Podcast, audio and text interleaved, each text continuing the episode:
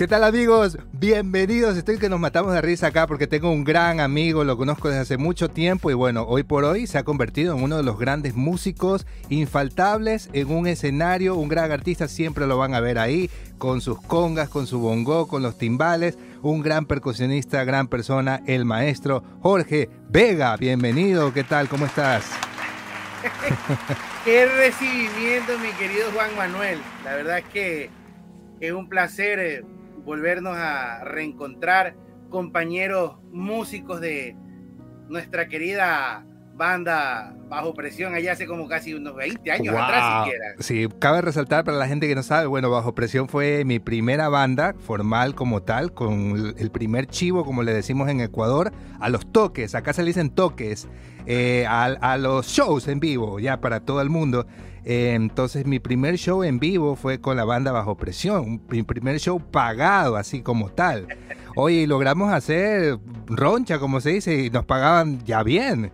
Oye, ¿sabes qué? Yo estaba recordando eso el otro día, que para haber nosotros empezado como empezamos, y dicho sea de paso, queridos oyentes y queridos televidentes de, de este programa, todos los ensayos se hacían en casa de Juan Manuel. Claro. ¿Recuerdas? Un hartísimo tiempo que ensayábamos ahí. Y para hacer una banda que empezaba, que realmente teníamos poco tiempo de haber empezado, logramos hacer cosas súper interesantes. Estar una temporada larga en Tony Romas, en el antiguo restaurante Tony Romas en Mol del Sol, eh, con auspiciantes. Hicimos algunas cosas por ahí bastante, bastante interesantes. Hicimos por ahí alguna gira de bares. Entonces, la verdad es que fue un, un proceso súper chévere del cual yo aprendí bastante. Uno de nuestros compañeros de esa época, Paumín Canchón, el, tecladista, es compañero mío ahora en, en, la banda en la que estoy ahora. Estás tocando con él en la Guayaquil City Band. En la Guayaquil City Band, exactamente. que es también una de las bandas más importantes hoy por hoy también. Es correcto, sí. Es una banda de que ya tiene más o menos unos... Va, va está cerca de cumplir 20 años ya eh, de andar por ahí en todo el quehacer musical de las bodas, los eventos más importantes de la ciudad, así que Oye, sí, sí, sí. ¿Y, cómo está Paumi? ¿Sí igualito? Oh, ¿Cómo estás, José? Sí, claro, pues Paumi, él, él tiene el tipo con clase, él es ah. así bien, disculpa, eh, Ajá. nos conocemos. Sí, claro, él, todo, sí, sí, él es así. Sí, igualito. sí, sí, sí. Un lindo muchacho, por cierto. Sí, sí. Pero bueno, gracias, mi hermano, gracias por esta invitación. La verdad es que es como un, eh, es un placer, eh, primero vernos, siempre que nos vemos, nos saludamos, eh, siempre es un momento súper grato y sobre todo tener un espacio para conversar, para, claro. para, compartir y de partir ideas y todo eso. Sí. cuéntame, cuéntame, tú eres de, de Novol. No, verás, yo nací aquí en Guayaquil. Mi familia por parte de papá, ellos son de Novol, mi papá era de Novol, mi mamá es de Daule, eh, pero realmente cuando ellos ya en su etapa de estudiantes, ellos se vinieron a Guayaquil y ya todos se, eh, ya se casaron acá y, nos tuvieron a, mi hermana y a mí acá, entonces nosotros nacimos y crecimos acá. Oh, ok, ok. ¿Y dónde nace tu amor por la música en realidad? Mira, esto es súper chévere porque la gente piensa y dice, no, ah, sí, tu familia de músicos. Mentira. El único músico realmente de la familia soy yo. Esto nace por la afición de mi papá. Yo quiero, es, chévere eh, contar esto porque mi papá no era músico, pero era un melómano empedernido como tú no tienes idea. En mi casa lo que habían era, eh, lo que había era, lo que más había era discos, cassettes, había un, me acuerdo, un modular en donde había cualquier cantidad de discos. Entonces, y mi papá disfrutaba mucho de la música. Entonces, en mi casa había mucha, mucha música. ¿De qué tipo? Siempre, eh, siempre en las reuniones familiares, pero, pero incluso eh, cuando no había reuniones familiares, había siempre música sonando. Más pasaba el, el, creo que el radio prendido que la televisión prendía. Creo que la televisión veíamos por ahí nuestros dibujos animados en la noche de las noticias, pero no era una cultura de mantener la televisión prendida, sino el radio sí. El radio sí, el equipo de sonido que le llamábamos nosotros. Bueno, mi papá siempre fue, muy, muy fanático a la música caribeña, la música tropical. Y, eh, o sea, lo primero que yo absorbí, aunque pudiera ser ahorita contramoda o lo que tú quieras, pero es mi experiencia, yo absorbí, lo primero que absorbí fue la música tropical colombiana. Eh, cumbias, este, por ahí empecemos, cumbias, este, eh, vallenato, pero quizás el vallenato un poco después, pero, pero la, eh, más que nada como entrando en la cumbia, en los porros, en, en, todo ese, en todos esos géneros y subgéneros colombianos. Yo creo que mi primera, mi, no, y sabes que es chévere, Juan Manuel, que no sé si todo el mundo se aprende no sé, el arroz con leche, se aprende alguna canción, una ronda de cuna. La primera canción que yo me aprendí en la vida con la que me dormía era eh, La Piragua. La, Piragua. Eh, exactamente. Esa es más o menos mi historia. Entonces yo me quedé con eso. Creo que fui creciendo, pasaron los años de la infancia y yo seguía como con esa, con, con esa necesidad un poco de, de exteriorizar lo que en mí estaba pasando, porque eso realmente estaba causando algo en mí que no sabía qué era. Y ya después, como a los ocho años, más o menos, eh, para Navidad, Papá Noel me regaló un piano chiquito, un Casio Tone de como dos octavas, y yo me ponía a cantar y a tocar ahí en el pianito y todo eso, y mi mamá, para mantenerme ocupado en las, en las vacaciones, a ver, ¿qué canción de esa? A ver, cántame esta canción y yo le sacaba la canción. A ver, cántame esta canción. Pero aprendiste, aprendiste solo, de oído. Claro, era, era una cosa que yo estaba desarrollando y mi mamá cuando vio eso dijo, uh, llamó a mi papá y le dijo, vea, este muchacho tiene aquí algo especial, hay que ver qué es. Entonces yo empecé mi primera etapa de estudios en el conservatorio. Primero fue la Alianza Francesa que tenía su división de música antes, mucha gente no se acuerda de esto. Después pasé al conservatorio, eh, chico, y estaba como en cuarto grado o quinto grado de, de, de, escuela. Ya después sucedieron algunas cosas, me retiré y no pude seguir hasta después de que me gradué del colegio, pero más o menos así empieza el... el o, sea, o sea tu mamá fue la que te, te, te, puso ya a estudiar música. Sí, ella, ella se da cuenta de mi talento del pianito, que yo le cantaba, no sé, algunas cosas de lo que ella escuchaba, que si Rafael, a mí me gusta mucho. Oye, pero, pero qué bacán, porque imagínate, otros padres dicen, no, que vas a ser músico, no deja eso, más bien no, no te apoyan o no te dejan estudiar. Hermano, pero es que te lo digo en serio, Juan Manuel. Yo haciendo ahorita, desde ahora, desde los 41 años que tengo, una retrospectiva de las cosas que a mí me han pasado, eso es una bendición de Dios, hermano, porque, porque sí, o sea, a ver, creo que en nuestras infancias en general si, si ven a un chico que tiene talento para el fútbol, chuta, no, vamos, pongámosle la academia, la vaina, sí, no. Este, eh, o si para el básquet, el, el y lo que sea, si es karate, no, las artes marciales y todo. Creo que en general son como las aficiones que más atraen a los padres de familia con respecto a los niños. Exacto. En mi caso no fue así. En mi caso yo sí tuve, no, tuve, no, tengo una mamá, o en ese momento tuve la, la guía, o sea, la, eh, el, criterio muy, muy sabio de, de mi mamá decir, no, aquí está pasando algo. Ella se dio cuenta, aquí está pasando algo. Eh, Jorge, ven acá, mira, este, el muchacho, a ver, cántale una canción tú. A ver, mi hijo, mi papá, oye, una canción, mira, tal canción. Y yo iba y le sacaba en el piano y todo eso. Y yo no soy pianista. Y nunca fui pianista, no estudié piano nunca. Pero fue mi primer acercamiento para que mis papás se dieran cuenta que yo tenía talento para la música. Ya después lo, de la percusión sucedió después y creo que ni siquiera ellos lo, lo visualizaron. ¿Cuál fue el primer instrumento que aprendiste?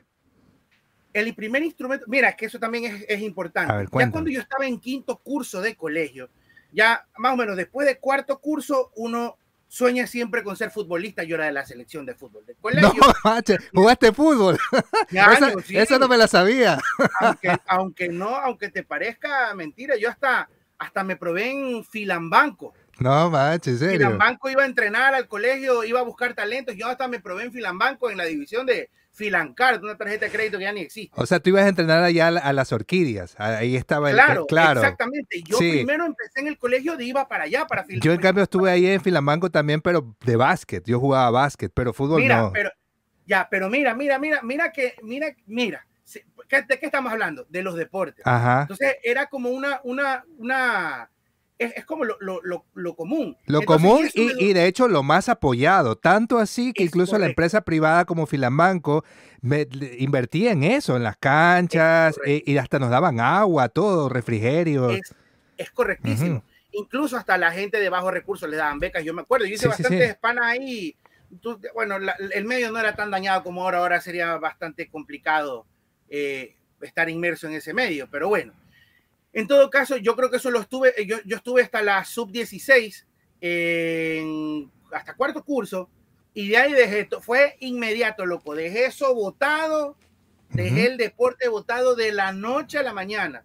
Y yo dije, no, comenzó a armarse las bandas para el, primer talent show que se hacía en el colegio, el show de talentos, este, empezaba en cuarto curso. Oye, fue una cosa así que tú no me preguntes cómo ni por qué, pero yo sentí en ese momento, se acabó el fútbol, que, de qué forma ya, ya uno, en serio, uno deja la, la, ilusión al lado de ser futbolista y ya te comienzan a llamar la atención las chicas. O sea, ya las chicas ya están más creciditas, ya comienzan a fijarse ya en uno ya de otra forma. Entonces, creo que lo que llegaba mucho más, ya era la etapa del enamoramiento, de los pelados enamoradizos y todo eso. Y la música, al menos en mi colegio, eh, tuvo ese enganche. Entonces se ¿Estudiaste, ¿Estudiaste en el colegio americano? Es correcto, yo soy exalumno del colegio americano. El primer talent show se hace siempre, o se hacía en esa época, en, en lo que le llamábamos nosotros en nuestra época, cuarto curso. ¿Tú estuviste en la, en la leva de Pamela Cortés o no? Es, no, eh, no yo soy una eh, posterior a Pamela. Pamela es un año mayor que yo. Ok. Bueno, igual con Pamela nos conocemos de sexto grado. Y de hecho hasta sigues tocando con ella ahora.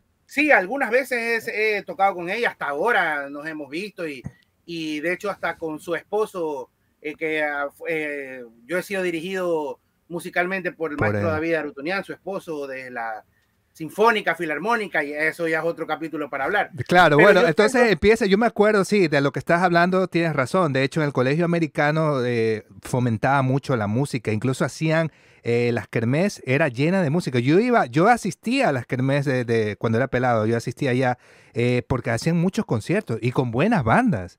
Tercer Mundo, Trans, todo lo que está en su apogeo. Yo iba para allá siempre, cada año infaltable ahí. Ok, entonces te empezó a llamar la atención este mundo de ahí. Sí, y, entonces, eh, y mira que esto, esto, qué bacán es hablar de estas cosas que, casi nadie sabe. Dice, chuta, todo el mundo, batería, chuta, batería, sí, me gustaba la batería, yo tenía algo de facilidad para la batería, pero batería, todo el mundo toca batería, qué lata, todo el mundo toca batería. Yo sabía, yo no te voy a decir que soy, que soy torpe, pero yo no tengo facilidad definitivamente en los dedos. Yo he tocado 20 mil veces, yo he tocado, yo he, ¿cómo se dice? Yo he tratado 20 mil veces en tocar guitarra y eh, no tengo facilidad, quizás no le he dedicado el tiempo o la, técnica, pero yo siento que no tengo la habilidad para mover los dedos como los mueven normalmente los, los guitarristas. Siento que no la tengo. Entonces no quise meterme por ese lado. Como yo ya tenía la, la inquietud por los tambores, chuta, ¿cómo hago para ingresar a la, a la banda del colegio? Bueno, estaba de moda, ¿sabes qué, qué disco estaba, pero brutalmente de moda? El Unplug de Maná. Oh, o sea, ya venía, ya venía, bueno, nosotros desde el 94, imagínate, de, creo que el despertar musical de nosotros a nivel de, de comunidad, de mis panas del colegio, creo que podría darse un poco desde, eh, Guns N' Roses. Y mira que, mira que te voy a hablar de rock y no de lo tropical. De lo tropical podemos hablar después si tú quieres, pero si hablamos de rock, por ejemplo, lo que se escuchaba bastante, que el, el, único raro era yo que escuchaba mi salsa y mi cumbia y mi Sí. Por eso yo no, no, no, no, de hecho, de, mucho, no De hecho, cabe resaltar que, que y gracias, fue gracias a ti que yo descubrí eh, esos ritmos, esos géneros. Yo descubrí gracias a ti a Rubén Blades, descubrí también un poco de la cumbia colombiana y no solamente del género como tal, sino que uno como rockero o popero, yo soy muy popero, muy pop rock, todo lo que gira alrededor del pop, ahí estoy, cosas que son cosas básicas realmente, pero entender lo que es una síncopa entender lo que es un cuando marcas y entrar a tiempo,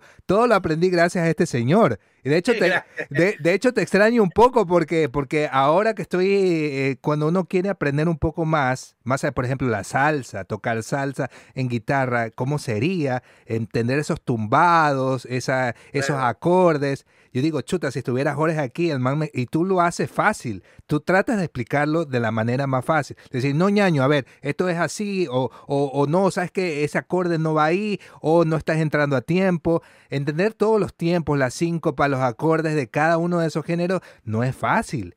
Ya, es, tiene su esencia, ya, y tú de cierta manera sí lo explicabas bien. Sí, sí, creo que esa era un poco mi función en, en, la banda, pero si te digo una cosa, yo creo que eso partió, por eso te digo, yo todo es back to basics. Si, si yo te digo, yo creo que eso lo fui descubriendo poco a poco y, y yo sabía que tenía esa habilidad para quizás entender o apropiarme mucho de esa música, porque eso yo vengo absorbiendo desde chico, desde cuna. Entonces, cuando yo ya comienzo a estudiar música, que eso te voy a hablar más adelante, lo que hice fue, ah, esto es por esto. Se hace de esta forma, fue un proceso de aterrizar. Para cuando ya nosotros nos conocimos, yo ya estudiaba claro. Y, eres una biblioteca, loco, porque te sabes todos los nombres de cada cosa. Cada cosa tiene su nombre. Que sí, que el no sé qué, el no sé qué. Que, que el por acá, que por acá. Y yo, ¿qué, qué esa vaina? Ah, eso es eh, esto. Yo, ah. Eso sí ha sido bastante bastante curioso en ese aspecto. Bastante curioso en ese aspecto. Bueno, entonces primero digamos que lo, que lo que te llevó a eso fue el rock. Sí, claro. Entonces mi desarrollo musical comienza en el colegio primero. Y te, y te iba a decir esto, ¿no? Pues esa historia la tengo súper clara y es bueno conversarlo. Por ejemplo, desde Use Your, Illusion 1, Use Your Illusion 2, Appetite for Destruction, te estoy hablando de, de, de, de álbumes eh, icónicos, del rock, de Guns. Del rock, exactamente, de Guns. Y después ya imagínate, de ahí comenzamos a esbozar un poco a, eh, a, meterse un poco con el grunge, que si, este, bueno, Nirvana, fue, un suceso para todo el mundo. Este, ¿cómo se llama? Jeremy Spoken. Este, Jeremy eh, Spoken. El eh, Pearl Jam. Pearl Jam. Jeremy Spoken. exactamente. Ya este, Pearl Jam, Oasis, ya, y todo comienza a meterse por ahí. Yo creo que el álbum parteaguas para nosotros que nos reuníamos a escuchar fue Basket, fue Dookie. Ah, claro, de Green Day. De, Green Day. Y por ahí para adelante, compadre. Entonces, ¿qué pasa? Desde el año 94, desde que estábamos nosotros en primer curso, todo eso comenzó a pesar que nosotros, como te digo, estábamos enfermos por el fútbol y el fútbol y, y otra gente con el básquet, con el boli. Yo creo que nosotros veníamos absorbiendo todo eso. Y mira, no, no, me, no me preguntes tú cómo viene y nosotros nos gustaba Maná. A ver, a ver, pero, pero aguanta, aguanta un chance. Entonces, al 94 que estamos hablando, 94, 95 que fue esa época, entonces tú no tenías base musical ya, o sea, ¿habías estudiado o no? No. Ya, ya, mira, de quinto grado a sexto grado había estudiado un año en el conservatorio. Solo un año, ok. Claro me había metido a estudiar eso, es, un poco importante porque quiere decir que igual nunca es tarde para empezar a aprender música, porque se tiene la idea de que para estudiar en un conservatorio, para meterte a estudiar música, eh, necesitas eh, hacerlo desde pequeño, desde los ocho años. Y que, si, ya no alcanzaste a los ocho, estás jodido, ya no puedes estudiar. Juan Manuel, yo comencé a estudiar el conservatorio formalmente. Formalmente. A los 18 eh, 99, eh, a los 17 años. Mira tú, ¿ves? Al, ya completamente viejo. Y de hecho esa es una experiencia bonita que... que, que o sea, que tus, compañeros, clase... tus compañeros de clase eran más pelados, me imagino. Claro, fueron claro. niños de 8 años. Y, y tú 17. Claro. claro, 17, 8, 9. Incluso hasta no me querían dar matrícula porque, mm.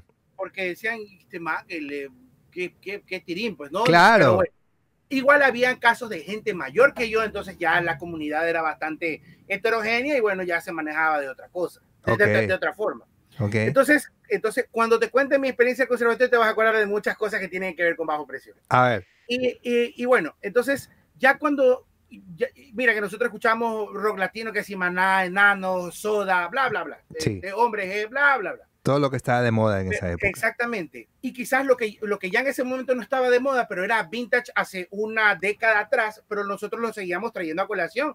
Ya Beatles, este, ya era gente que eran otras. Led Zeppelin, Beatles, eh, eh, eh, Rolling Stones. Rollings, exactamente. Mm. Bueno. Llega para nosotros, creo que si, si estuviéramos aquí todos los, el resto de los compañeros, dirían exactamente lo mismo si llega el unplug de Maná y esto, hermano, a nosotros nos voló la cabeza como no tienes idea. ¿Cómo carajo se podía tocar el rock como tal sin, o sea, ya, a ver, ya existía el concepto de unplug, ya, ya, este, Nirvana había hecho su unplug, ya, este, ya, a ver, ¿qué más? Ya, eh, Charlie García había hecho su unplug eh, para el año 98 ya habían algunos unplugged de MTV grabados. Ya, este, bueno, en fin. Pero eh, la gente decía, ¿cómo en esto del, del, rock latino que nosotros habíamos seguido, cómo es que puta, se puede hacer las canciones de Maná que suenen súper chéveres, delicadas, con guitarras acústicas? ¿Cómo es esa nota? Y, le, y hay una percusionista, ¿qué es esa vaina? Luis Conte. Es claro, Luis Conte. Oye, ese man se, bueno, llegó ese, llegaban esos videos, primero los videos en la televisión, que la gente se, se reunía en la casa a grabar en VHS, lo, en, eh, en, el show de Bernard, cada video que salía, que se podía grabar, este, y nosotros íbamos a la casa a estudiar, y para mí, cuando yo conocí a Luis, o sea, cuando yo descubrí a Luis Conte, Dios en los cielos, Luis Conte de hecho, en la tierra. Él, él, fue, él fue realmente, digamos, el que hizo prácticamente los arreglos de, de ese unplug. Porque si te das cuenta, eh, tiene un toque muy, muy tropical, ese, todo el disco. O sea, todos los arreglos giran alrededor de lo tropical. Es como transformar el pop rock a lo tropical. Exactamente. E, era, y mira que, mira que años más tarde, en el año 2004, cuando vino Marcos Guida a un, a un, eh, un congreso en el Estadio Modelo, vino Luis Conte con él, ¿Oh, sí? cristiano. Tuve la oportunidad de hablar con él, de sentarme con él y de contarle toda mi vida lo que él había significado para mí en esa época. Y él, justamente lo que tú me dices, eso no, lo, eso no me lo contó nadie más, me lo cuenta él mismo. Que cuando se hace el unplug de Mana, eh, obviamente eh, en la cuestión de arreglos, sí, todos los cuatro estaban metidos, los Ballín, bueno, la, la, gallada, estaba toda metida en el, asunto de la producción y de más o menos establecer los arreglos. Pero al que, el que, o sea, al, que le dicen, mira, esto es lo que tenemos, tú tienes que hacer todo el diseño rítmico con Alex. O sea, no es que Alex propone directamente eh, todo el, el, diseño rítmico que ya las canciones tenían. Que sí, obviamente, tú escuchas eh, dónde jugarán los niños, escuchas este, ¿cómo se llama? Eh, ah, eh, falta amor, falta amor, dónde jugarán los niños, Selva, perdón, ¿qué Selva? ¿Qué hablo? Este, ¿cómo se llama el disco donde está clavado en un bar? Uy, se me fue el nombre, pero bueno, whatever. sí, exactamente, todo, lo que va en ese, en esos discos y, y Luis Conte es el que dice, a ver, tú vas a hacer este patrón, dice, yo hablaba con Alex, tú vas a hacer este patrón de batería que me va a permitir a mí hacer esto acá en la percusión. Ese fue el amarre de sí. Y entre los dos, de hecho, hicieron el tema inédito pues, que, que fue percusivo, que coladito, que lo, coladito. lo tocábamos con bajo presión, con ustedes dos.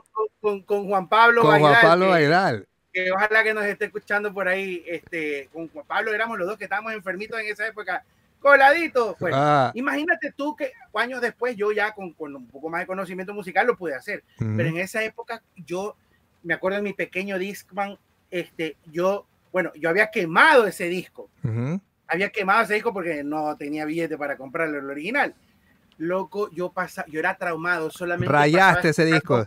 Coladito pasaba escuchando coladito todo el día y me lo sabía de memoria. Oye, pero, pero, aguanta, no, no, me has contado exactamente cuándo empieza tu amor por la percusión. Sería entonces porque querías entrar a una banda y dices, no, no puedo tocar guitarra, no puedo tocar. Entonces me dedico a la percusión. Justamente entro ahí, me, eh, eh, justamente ahí viene el asunto. Cuando yo comencé ya a estudiar eso, ¿con qué instrumento? Si yo no tenía instrumento. Ok. Yo solamente tenía, yo tenía solamente la noción, loco, yo estaba un poco así como medio ansioso, como medio, medio preocupado por ese tema. Ese tema era, me, cargaba medio, medio mal.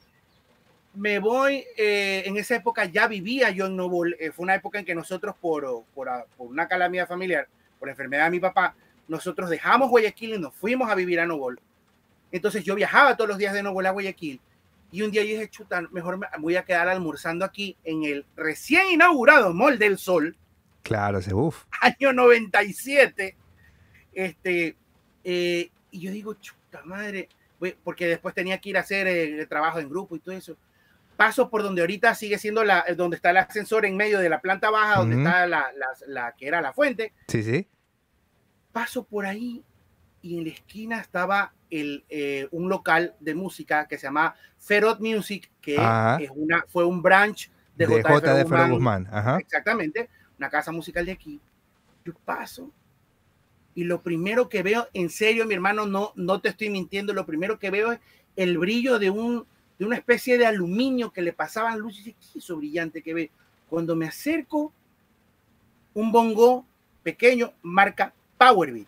Oh, ya. Hoy me acerco, el, el, conversando ahí, bueno, el bongo, vamos a hablar en sucres porque era lo que todavía me acuerdo perfecto. El bongo costaba 100, eh, para ver, 125 eh, mil sucres. Que era un billete, importante. O sea, era, era lo que, si, si nos daban a nosotros 3 mil sucres para el colegio, imagínate 125 mil. Claro. Ah, ok. Loco, comencé a reunir como no tienes idea de lo que me daban de la mesada para, para comer todos los días en el, en el bar. Y, ojo que, que eh, ahí Feró Guzmán vendía eso, esos instrumentos más caros que lo que realmente valían. O sea, te, tocó sacarte el aire para ahorrar ese de ahí. Totalmente, el bongo pudiera haber costado como 75 mil. Y este lo venden en ciento y pico, sí es cierto. Claro, pero incluso estar dentro de un centro comercial recién inaugurado, pagabas todo. Ajá. Loco, ya, pero aparte de eso, yo, te vas, te vas a reír, pero yo me ganaba este, la vida, aparte, eh, haciéndole letritas y cartas de amor a los manes que se querían declarar y un pocotón de cosas. Mira, yo eso, eso hice, quizás eso no funcionó tanto con, con, eso no lo hice por el lado de la gente del colegio, yo creo que eso lo hizo con, con la gente, mis, panas del barrio, con otros lados, o sea, con, otra gente. Yo me ganaba la plata haciendo cartitas de amor y vainas. En esa época se, se, acostumbraba mucho a hacer las cartas, claro. Claro, y, eso, loco, y, y, aprovechaba todas esas cosas reunidas hasta que me compré el bendito bongo. Y ya, y, Juan Manuel, te lo digo así delante, Dios, fue una cosa que yo cogí ese instrumento a. Yo sabía, mira que yo soy zurdo, yo soy derecho, yo soy diestro para escribir, pero mi mano fuerte para tocar y mi mano fuerte para hacer las cosas en esta vida es la izquierda. Okay. Entonces, tenía una ambidestreza que yo decía, a ver, bueno, esto de este lado, mi mano fuerte no es esta, mi mano fuerte es esta, déjame ver la posición, a ver qué escucho, taca, taca. Fue cuestión como de dos semanas que me puse a darle el instrumento y no te voy a decir que, oh, la luz del Espíritu Santo se posó en mí, me transmitió todo el... No, pero fue una cosa de descubrir en ese rato como que de amalgamarme en el instrumento, de posicionarme, decir, ah, ya, esto es así, me sale natural, lo sentía muy natural y mira, el resto de la historia se escribe sola audiciono en la banda de mis panas. De y de una. Y de una, loco, no, en, en la banda de donde están mis, hermanos que todavía nos vemos hasta ahora y, y solemos hacer música, Raúl Intriago, John Gallego, Jorge Quintana, Carlos Zuco, este, Daniel Saltos, este, eh, eh, una banda que se llamaba Mala Suerte. Tú sabes, tú sabes que igual, igual eh, ese instrumento eh, no lo puede tocar cualquiera, porque yo he visto a muchos percusionistas y no le sacan ese sonido que, que, que, hay que saberle pegar. Hay que tener como que un toque, la posición de la mano, para sacar ese, esos armónicos que tiene ese instrumento, imagínate, y tú lo lograste. Más que nada, más que nada, si te das cuenta, es que el eh, hablar de, de, los, de, los, instrumentos de cuero, los membranófonos, en donde no hay, no tienes nada de por medio como una baqueta, tienes que saber tú tienes que realmente conocer tu mano, tienes que conocer tu extremidad eh, y comenzar a descubrir tú mismo eh, qué sonidos, eh, qué sonidos expide tu mano. Porque no hay problema. Si yo me pongo contigo, a, si yo te comienzo a ti enseñar congas o te enseño bongo y todo eso, con la práctica, yo sé que tú lo vas a lograr. Eso no es ningún problema porque la técnica se aprende. Eso no es ningún problema. ¿Qué pasa? Que el sonido que vayas a sacar tú no es para nada el sonido que voy a sacar yo por la textura de la mano. Y yo puedo descubrir más sonidos. Por ejemplo, sonidos de las yemas. El otro día estaba haciendo practicando. ¿Tienes ahí un mongo? ¿Tienes ahí un mongo? A ver. a ver, a ver, saca, igual puedes mostrar ahí lo que. Claro, claro. Por ejemplo, yo, yo antes eh, en, el, en el bongo se, se, utilizan más las yemas, pero aquí ya utilizas como más la mano completa. Sí, ahí está la mano completa. Entonces, simplemente en la misma posición, yo puedo como que hacer un poco más presión en esta parte externa y el sonido cambia. Claro. la, la, posición de la mano sigue igual. Pero mira, ya van dos sonidos ahí. Un sonido abierto, un sonido quemado, un sonido tapado que simplemente con la falange superior de los dedos. Oh, claro. Y el famoso seco que es simplemente muteando todo el parche y lanzando la mano así. lanzando una cachetada, pues se llama slap o seco. Entonces, mira, todas esas cosas, claro, fue una cosa de ir descubriendo poco a poco hasta que me meto, bueno, en la vaina del colegio ya, eh, en los blogs de Maná, eh, se me olvidó otra vez, Rayando el Sol, mucha, y ahí realmente, a partir de, quinto curso es que nace, yo el bongo no lo solté más. Claro. El bongo no lo solté más, y, y, cuando, y como no podía hacer absolutamente nada más porque no me iban a permitir hacer absolutamente nada más en mi casa, eh, hasta que me gradúe. Entonces ya que yo tuve que hacer, esperar a graduarme y ahora sí, eh, hay que estudiar eh, música, hay que estudiar la carrera. La San Francisco fue el colegio, la Universidad de San Francisco que tenía ya la de Quito. la de Quito. fue, a, fue a buscar talentos, pero como era una universidad muy cara y mi papá estaba muy delicado de salud, no pudo ser. Estuve en Quito, sí, como tres meses de, de oyente y todo eso. Pero, no pediste beca. Eh, no había un programa de becas tan sólido como ahora. Estoy hablando hace ya mismo 30 años. Mm. Entonces, este, pero bueno, eh, luego, bueno, eh, mi papá partió con el Señor, mi papá fallece, y entonces sí había la preocupación en la casa de, bueno, sí, ya hay que enseriarse, ¿qué vas a estudiar? Si música no va a ser una opción ahora. Entonces estudié la segunda carrera que, que, que siempre me gustó, la comunicación social. Eh, entonces, en la, en la, católica. sí, sí me acuerdo. Claro, iba desde allá del colegio, de la universidad para allá, después al conservatorio, sí. sí, sí Entonces, eh, hacía las dos cosas, a la par. A, la par. Entonces, eh, sí, estudié mi primera carrera, me, me volví licenciado en comunicación. Pero nunca trabajaste en nada de comunicación, ¿no? Hice, hice algunas cosas, trabajé en, en Teleamazonas, trabajé en Radio CRE, en, en el departamento online, en, eh, en, esa época era el eh, de, eh, media, se llamaba. ¿Y qué hacías? ¿Redactabas? Claro, yo redactaba, redactaba, por ejemplo, me acuerdo que era la época del Mundial, del, de la Copa América, yo redactaba el minuto a minuto para las nacientes páginas web de esa época. Claro, recién empezaba todo. Claro, año 2000. Toda la revolución digital. Exactamente. Entonces yo veía el partido, el partido lo veía. 45 eh, segundos, tenía 15 segundos para redactar, con enter. Enter, claro. Minuto a minuto. Ok. Hice bastantes cosas. Trabajé en el difunto Diario Hoy, fui reportero. Estuve un tiempo también en Diario El Universo como reportero. Mira, esa, eh, parte, esa parte no, no la conocía de, de, tu parte periodística. claro, casi, casi nadie. Entonces, este, incluso eso me sirvió después, cuando yo me fui a estudiar música a Venezuela, me sirvió para mantenerme, para sostenerme allá. Yo escribía freelance para una revista cultural. Ok, mira tú. Eh, sí, eh, eh, ¿cómo es? Una revista que se llamaba Ecos. Oye, cuenta, cuéntame un dato, ya nos vamos a saltar un poco. ¿Te fuiste a estudiar a Venezuela? Sí, sí, creo que algo recuerdo. ¿Que te fuiste a especializar o que fue un masterado? Sí, mira, Sí, ya, ya, ya te cuento eso. Yo paso por toda la etapa del, del conservatorio. Yo primero eh, empecé a estudiar trombón porque no había percusión. Oh, sí, ya me acordé. sí. ya me acordé, sí me acordé. No había no Había percusión. No, no había, percusión ni percusión sinfónica ni nada. Entonces, lo que más a salsa se me parecía fue trombón. Aquí, métase en trombón porque si no pierde la matrícula. Entonces, va, trombón. Y te tuviste que comprar el trombón. Claro. De hecho, la mamá de un amigo de nosotros, que yo no sé si te acuerdas de él, de Jano, Jano Alba. Claro, Jano, claro. La, la, mamá de Jano, que es, que, es una persona, tanto a Jano como a su mamá, yo le guardo una gratitud tremenda porque ella es la que me ayuda y me consigue la matrícula en el conservatorio, que eso era casi que imposible.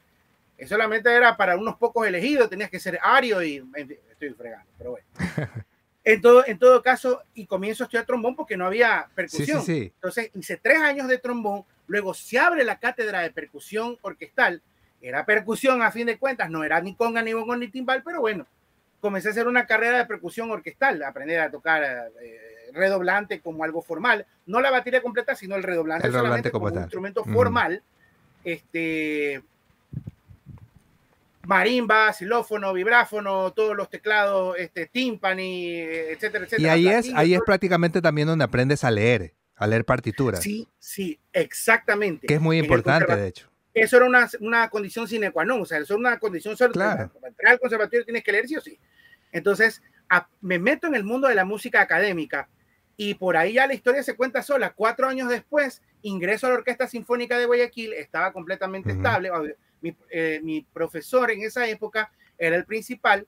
Él me prepara para la audición eh, y afortunadamente logra entrar a la Orquesta Sinfónica de Guayaquil. ¿Y ahí, eh, tocando qué? ¿Percusión o estás con trombón? Tocando no, tocando percusión sinfónica. Una vez que ya se abre la cátedra de percusión en el conservatorio, yo dejo botar el trombón. Ok. No, no, me alcanzaba, se podía hacer la doble mención, pero yo no, me alcanzaba. con la universidad y con nada. Tenía que ser súper exigente en los dos instrumentos. Entonces, entro, al, a, entro a la orquesta, a la, a la orquesta sinfónica, y me quedo cuatro años ahí y en el 2008 sale, el 2007 me acuerdo, eh, un, un, compañero me dice, oye, loco, tú deberías irte a Venezuela. Ah, mi, compañero mío de la orquesta se va a Venezuela a recibir clases. Oye, me dice, yo vengo de allá de, allá de la universidad, hice un, un campamento, me dijo, un campamento de verano, me dice, en la, en la, en la UNEARTE, me dice, tú, en el UDEM, eh, tú deberías ir para allá, loco, porque ahí está la percusión latina y todo eso. Me voy de vacaciones ese año y, me, y con, conocer Venezuela y todo eso, conocer Caracas, voy a preguntar en la universidad, mira, yo fui a preguntar y quedé inscrito, fui allá, di la audición, quedé preseleccionado, eh, o sea, y di una preaudición, quedé enlistado, regresé acá, me tuve que preparar para, para el examen escrito, me preparé tres meses, pero como un desquiciado con una maestra cubana que me puso, pero, ah, este, yo no termino el conservatorio, eso, eso cabe destacar. No Lo dejaste a medias. Claro, dejo a, dejo a la mitad de la carrera porque ya estaba en la sinfónica. Cuando ya tengo que salir, cuando ya sale la, ya, ya decido aceptar la, la, la, el cupo en Venezuela, me, me dediqué a estudiar con una maestra cubana. Me dediqué a estudiar tres meses armonía, contrapunto, dictado rítmico, dictado melódico, dictado armónico, eh, todas las herramientas básicas, a, prepararme con todas las herramientas básicas que se necesitan eh, para, para, estudiar en una universidad.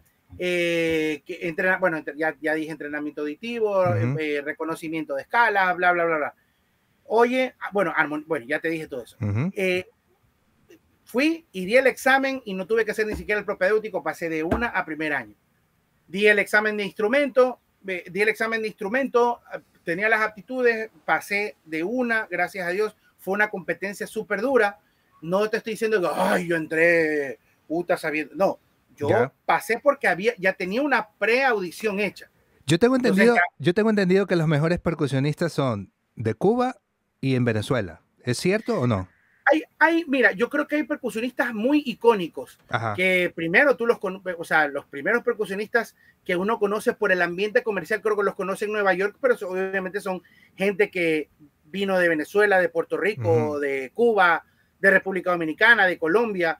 Eh, todo, eh, todo lo que se cocina en Nueva York ya viene siendo como... Una mezcla de todo. Una mezcla de todo. Entonces ahí yo, yo llego a la universidad ya tuve, y tuve que tomar la decisión de dejar todo aquí.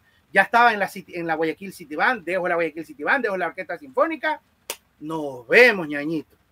Y, allá, me fui a estudiar allá. Y allá te graduaste. No alcanzo a graduarme por el tema político, que eh, oh. desafortunadamente eh, la universidad la, la, absorbe el Estado, la, la absorbe de una mala manera. Mi universidad era particular la absorbe el Estado, hace una ciudadela universitaria en donde juntan a todas las, las disciplinas universitarias, las disciplinas artísticas, y se llama, eh, después de llamarse, de primero después, de primero llamarse IUDEM, Instituto Universitario de Estudios Musicales, se comenzó a llamar, después se llamó UNEARTE, Universidad Nacional Experimental de las Artes. Entonces ya fue una cosa que fue bastante complicado eh, seguir, eh, no le daban muchos cupos a los extranjeros, fue una cosa es un poco, un poco complicada, complicada. ¿Qué, pero... ¿Qué de cierto tú que estuviste en Venezuela? Yo he escuchado, no sé, que hay una parte como media oscura o media oculta del mundo del, del, de la percusión en Venezuela, que creo que se llama santería. Sí, ¿Qué hay acerca de eso? Porque dicen que es como una cosa como mística, casi que mágica, que se mueven cosas, objetos o algo así. ¿Pudiste ver o, aprender algo de eso? Claro, claro que sí. Mira, eh, bueno, eh, yo practico la fe cristiana, yo soy cristiano evangélico. Eh, lo de la denominación evangélica, bueno, para que se entienda. no conozco, sin embargo, no es algo que yo profeso, no es algo que yo practico pero empecemos a definir, a definir ¿qué es, qué es eso de la santería. Hay que entender que las, lo que se llama santería o los santos eh, simplemente es el, el, arraigo ya en Latinoamérica, el arraigo que, eh, que se gestó en, en, en Latinoamérica de las religiones yorubas que vienen del occidente de África. Y, el primer, el primer país que en donde se evidenció todo esto que traían todos los esclavos, los esclavos negros que traían todas sus costumbres eh, de, sus países, eh, fue en Cuba. Okay. Y luego tú ves una gran, eh, ves también una, una gran práctica de, de la, de algunas, de, toda la religión yoruba en Brasil, un poco mutadas y todo eso, y de ahí eso se viene, se viene como a, a expandir un poco en Latinoamérica. ¿Por qué Venezuela toma el auge eh, por qué toma, por qué eh, eh, adquiere ese arraigo también, esa apropiación de la cultura de, la religión yoruba, porque por, a través del socialismo instaurado por Chávez, eso se volvió un camino directo, intercultural. Entonces, un poco a raíz de, de, que, de, la, de que Chávez asume, la, asume por primera vez la presidencia en Venezuela, eso comenzó a ser, tú sabes, la Cuba se volvió como la matriz de Venezuela y de todos los países socialistas y obviamente okay, Sí, intercambio cultural. Va más por ese lado. Entonces, eh, ellos tienen sus deidades, ellos tienen sus deidades, eh, Obatalá, Changó, Chun, Yemayá, eh, ¿cómo se llama? Eh, Eleguá. Dice la historia que como sus, sus, sus, ¿cómo se llama? sus amos españoles no los dejaban practicar esas, religiones raras. Eh, ellos tuvieron que buscar una analogía con el catolicismo, entonces, qué sé yo, qué sé yo, Babalúe, San Lázaro, Yemayá, Virgen de la Caridad, Virgen de Regla, algo así, el igual, el niño, santo, el niño Santo Niño de Jesús de Atocha, etcétera, etcétera. Entonces, este, ellos practican, en Venezuela se practica eh, todavía con esa, como eh, eh, esos rituales con, con, con esas mismas características. Claro, que yo nunca las, las practiqué, pero conocí bastante de eso en Venezuela, pero nunca las practiqué. Y sí, ya, ya es algo que sucede, estamos hablando de deidades, o sea, que en el mundo espiritual existe, es real, y así como el Espíritu Santo existe y existe eh, cosas increíbles que Dios puede hacer en nuestras vidas de una forma muy tangente, muy, muy tangible. tangible claro. También existen en el mundo espiritual otro tipo de, eh, de deidades, otro tipo de, manifestaciones o fuerzas que, ¿Oh, sí? Eh, al ser invocadas, también hacen sus manifestaciones. Okay. Entonces, eh, para no herir susceptibilidades, no estoy hablando ni de algo bueno ni de algo malo. No, no, Son claro. cosas que pasan en el mundo espiritual. Entonces, sí, obviamente. Y todo esto tiene que ver con el tambor. La religión yoruba sí tiene que ver directamente con el tambor. De hecho, eso es lo que te iba a preguntar. Los rituales que, que, se hacen, tengo entendido que son igual con percusión, con tambor y toda la cosa. y, son cánticos también. Claro, el tambor básico es el tambor, es el, el, trío de tambores llamados batá. Ok. Eh, que son tres tambores así medios cónicos con una forma un poco eh, particular, en donde tres tamboreros, eh, los bataleros, hacen intercambios de, ritmos que son ritmos específicos que, que son acompañados para los santos. O sea, el ritmo batalá, el ritmo chung, el chechelocuafún, este, y yesay, un pocotón de, de ritmos que se tocan con cánticos como un tipo de alabanzas para los... Para los ¿Y qué ha sido lo, más sorprendente que pudiste ver dentro de ese, de ese mundo? Puchica, eh, de lo que de lo que me permitieron, porque ellos no permiten tampoco que uno, si uno no está consagrado, si uno no está jurado en el instrumento, si no tiene un santo hecho, no te permiten llegar más lejos.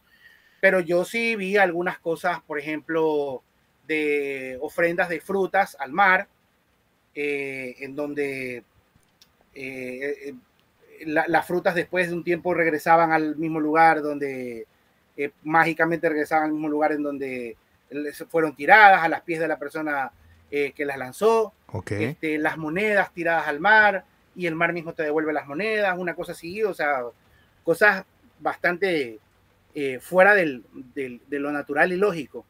Y obviamente sí pude, eh, estado en Y la, y, la manipulación de, de, objetos, por ejemplo, que, que, puedan abrir la puerta de, de algo, de, de, un auto. Es, eso no, más bien, más bien el, el, el, asunto es que el santo, cuando hay una serie de procesos, ¿no? Para, para que el santo te escoja a ti. Ya. No es que tú escoges al santo, el santo te escoge a ti, entonces el santo toma posesión de ti y eso sí he visto, ya manifestaciones físicas de otro tipo, pero... Es más, no, no sé, tú que sabes más de esto, por eso este, te pregunto. Tengo entendido de que había un percusionista muy famoso, no recuerdo su nombre, que él practicaba la santería y que de hecho se decía, o, él, no sé, que tocaba así era por eso que era como que el santo, como tú dices, tomaba posesión y esos sonidos que nadie los podía replicar, que eran sonidos únicos. ¿Qué, quién era ese, el percusionista? Bueno, bueno no, no sé si, si habrá uno en especial, pero yo conocí algunos. Eh, Robert Vilera este, tenía, tenía Santo Hecho, que en paz descanse. Eh, Giovanni Hidalgo. Giovanni Hidalgo era el que te estoy hablando. y que, su, sonido. Oh, sí, y que su sonido era único, que nadie más en el mundo podía replicar esos sonidos que él podía hacer. Él, nació con una, una, cualidad, él es un virtuoso, un, prodigio, pero impresionante eh, de la percusión. Creo que es el tipo más rápido eh, entre él y, y después Richie Flores y, un pocotón de percusionistas más. Él era, por mucho tiempo, fue el percusionista más rápido del planeta. Todo lo que tú puedes hacer con las, con las baquetas, él lo, hacía con las, manos, con esa rapidez. Claro. Pero él, obviamente, él vivió mucho tiempo en Cuba, aprendió muchas cosas en Cuba. Y obviamente, si estás eh, metido o estás muy como concerned, eh, ¿cómo se dice eso en español? Eh, como comprometido, comprometido, con, el, con el tambor si ya lo tienes ahí, lo baja, lo, te, te vas a meter en eso, me explico. Okay. O sea, y obviamente él, él, tiene, no me acuerdo qué santo hecho, y él es jurado en Añá. Añá es el, la deidad del tambor. Entonces, mira, bueno, e, ese tipo de cosas. O sea, Qué increíble, ¿no? Y a, y a, la larga, esto viene también, como tú dices, de, de, de África, que, a ver, si no estoy mal, tú corrígeme, África es donde en realidad se crea el instrumento de percusión como tal, con los cueros de los animales y los tambores. Eh, más que nada, eh, más, sí, más, más que decir crear, yo creo que la palabra sería descubrir, porque crear, hermano, eh, gracias a Dios, yo he sido y soy todavía coleccionista de instrumentos de percusión, siempre que viajo a algún lugar, me compro uno, mando a, mando a hacer bastantes instrumentos de percusión, y te digo que incluso la, la cultura occidental de Europa, la, la cultura oriental europea, este, también tiene sus propios instrumentos. O sea, la, cultura árabe tiene sus instrumentos, eh, la cultura japonesa, la cultura nipona tiene sus propios instrumentos de percusión. el, es que el instrumento, o sea, el, instrumento más antiguo de la historia de la humanidad, después de la voz, son los instrumentos de percusión. Exacto. Entonces, imagínate tú que, que en, Venezuela, eh, una, clase fabulosa de, de, etnomusicología que yo recibí, eh, decían que en, en, Venezuela, mira, no te estoy hablando de, de 5.000, 10.000 años antes de Cristo, estoy hablando de unos 200, 300 años antes, o sea, en la época de la colonización eh, o de la, o de la eh, inmediata poscolonización, para comunicarse los esclavos de un sitio en Venezuela, de un sitio a otro sitio, utilizaban el tronco de un tambor, cortaban el árbol, como no tenían el mismo dialecto, si uno hablaba eh, el lenguaje de, Níger, el otro hablaba de, qué sé yo, de Argelia, y bla, bla, bla, no se entendían los dialectos eh, de las lenguas claro. antú, africanas y todo el asunto. Entonces, ¿qué hacían para comunicarse? Cogían el tronco de un árbol, mira esto, cogían el tronco de un árbol, lo vaciaban, lo, lo cobaban por dentro, lo vaciaban y lo, lo clavaban en la tierra ¿Y qué hacían? Comenzaban a golpear, a, generar ritmos, a golpear con, los palos, con, con, las ramas de ese tronco, para que ese sonido viaje a través de la tierra. Ok.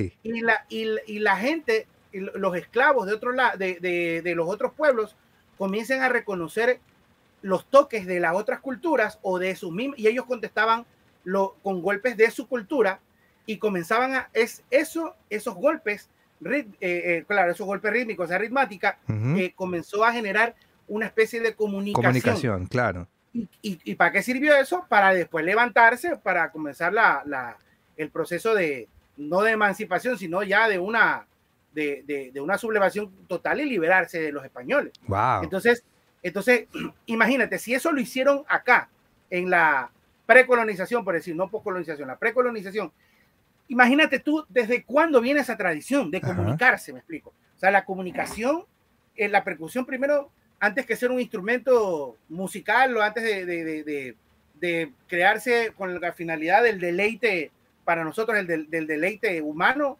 del deleite del ser humano es, fue un instrumento, fue un medio de comunicación. ¿Verdad? ya te estamos hablando de, son por 200 mil años atrás.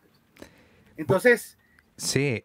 Eh, eh, eh, y entonces, para no alargar el asunto, en, en Venezuela, bueno, no termino de estudiar, no termino de graduarme. Por, por el, asunto del gobierno que nos contabas. Eh, exactamente. Y después ya vine acá y bueno, la historia se escribe sola, regresé a dar clases en, en la... Eso, eso, es otra cosa, el, punto de enseñar, como bueno, como bien yo lo dije al principio, tú tratabas de, de enseñar lo complicado de una manera fácil eso también, de cierto modo, también es un talento, el poder enseñar, porque no todos los buenos músicos pueden hacer llegar el conocimiento a sus alumnos. ¿En qué momento tú descubres eh, que puedes enseñar y empezar a, trabajar también de eso? Porque eres profesor. Mira, mira, mi querido Juan Manuel, eso es una cosa que, es bueno conversarla porque eh, no son cosas muy comunes. La docencia no es para todo el mundo. No, no es para todos. y, y, no te voy a decir que, oh, tienes que ser el iluminado, que viene una... No, no, no. Tener la, eh, ¿cómo se dice eso? La sensibilidad, tener la facilidad, el don, porque enseñar es un don y eso es hasta bíblico. Sí, sí. Eh, enseñar es una cosa, primero que, primero que hay un, debe haber un sentido de responsabilidad por el futuro de, eh, por el futuro que tú tienes, que tienes en tus manos de una, de una persona que quiere adquirir conocimiento que tú no sabes qué va a pasar con, con esos conocimientos. Tienes que darle lo mejor posible, tienes que volverle esos conocimientos una herramienta para que eso le sirva a él en un futuro eh, de la mejor manera posible. Yo nunca quise ser profesor, a mí eso sí fue una cosa que Dios puso la docencia en mí, incluso para, para fines sociales. Ok. Siempre fui yo profesor eh, en primero comencé siendo profesor, primero fui ayudante de cátedra en el conservatorio, con eso, con, por ahí empecemos. Fui ayudante de cátedra en el conservatorio. Ya me acordé, sí me acuerdo que contabas que estabas ayudando la, de, eh, claro, a, mí me, los, profesores. me daban, me daban, me daban este, eh, a cargo para que yo coja ciertos cursos, daba un poco de teoría musical, siendo yo era lo que se llamaba en esa época alumno maestro. Ajá. Ya. Después de eso, comencé a trabajar con una fundación Mi Cometa, no tenía mucha responsabilidad, entonces vamos a trabajar sin, sin paga. Era, una, era, era algo totalmente ad honorem. Después, eh, ya eh, un trabajo pagado sí fue eh, dar clases en el Conservatorio ah, Federico Chopin. Después, cuando me fui a Venezuela. ¿Siempre clases, clases de música como tal o clases del instrumento, de percusión? No, clases de percusión, un poco de percusión sinfónica. En la, en, en, la fundación, sí daba, en mi cometa sí daba percusión latina y todo eso, lo más popular. En Venezuela tuve la oportunidad de trabajar eh, casi por cuatro años en el Sistema Nacional de Orquestas. Eh, yo trabajé en un núcleo de gente muy, muy eh, marginal y dar clases a esos niños cuyos padres habían muerto en, por asunto de robo, eran traficantes y todo el asunto. Claro, huérfanos.